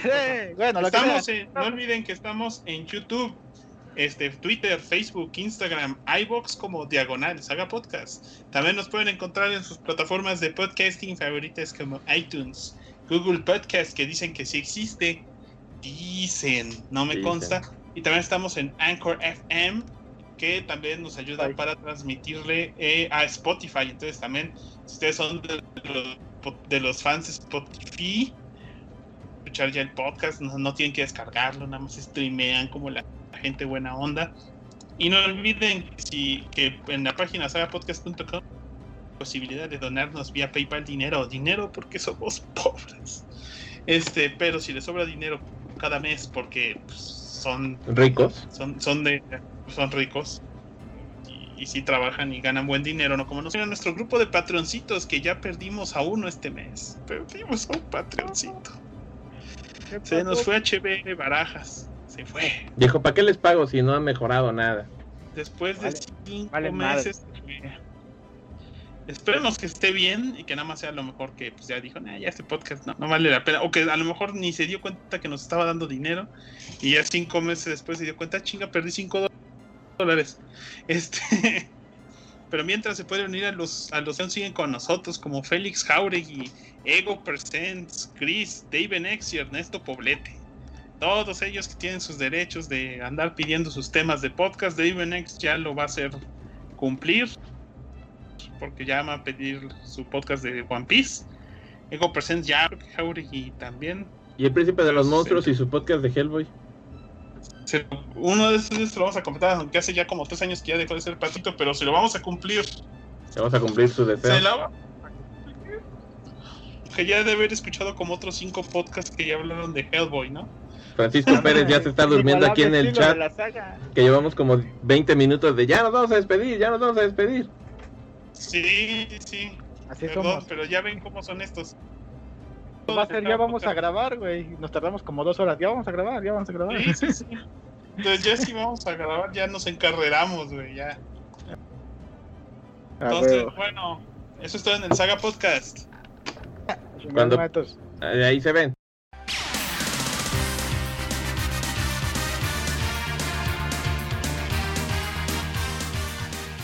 A través del tiempo, sin importar dónde se encuentren. La voz de la saga siempre será escuchada, pues cuando tratar de salvar el mundo se refiere, otros pueden hacer ese trabajo. Nosotros solo hacemos podcast. Pendejos.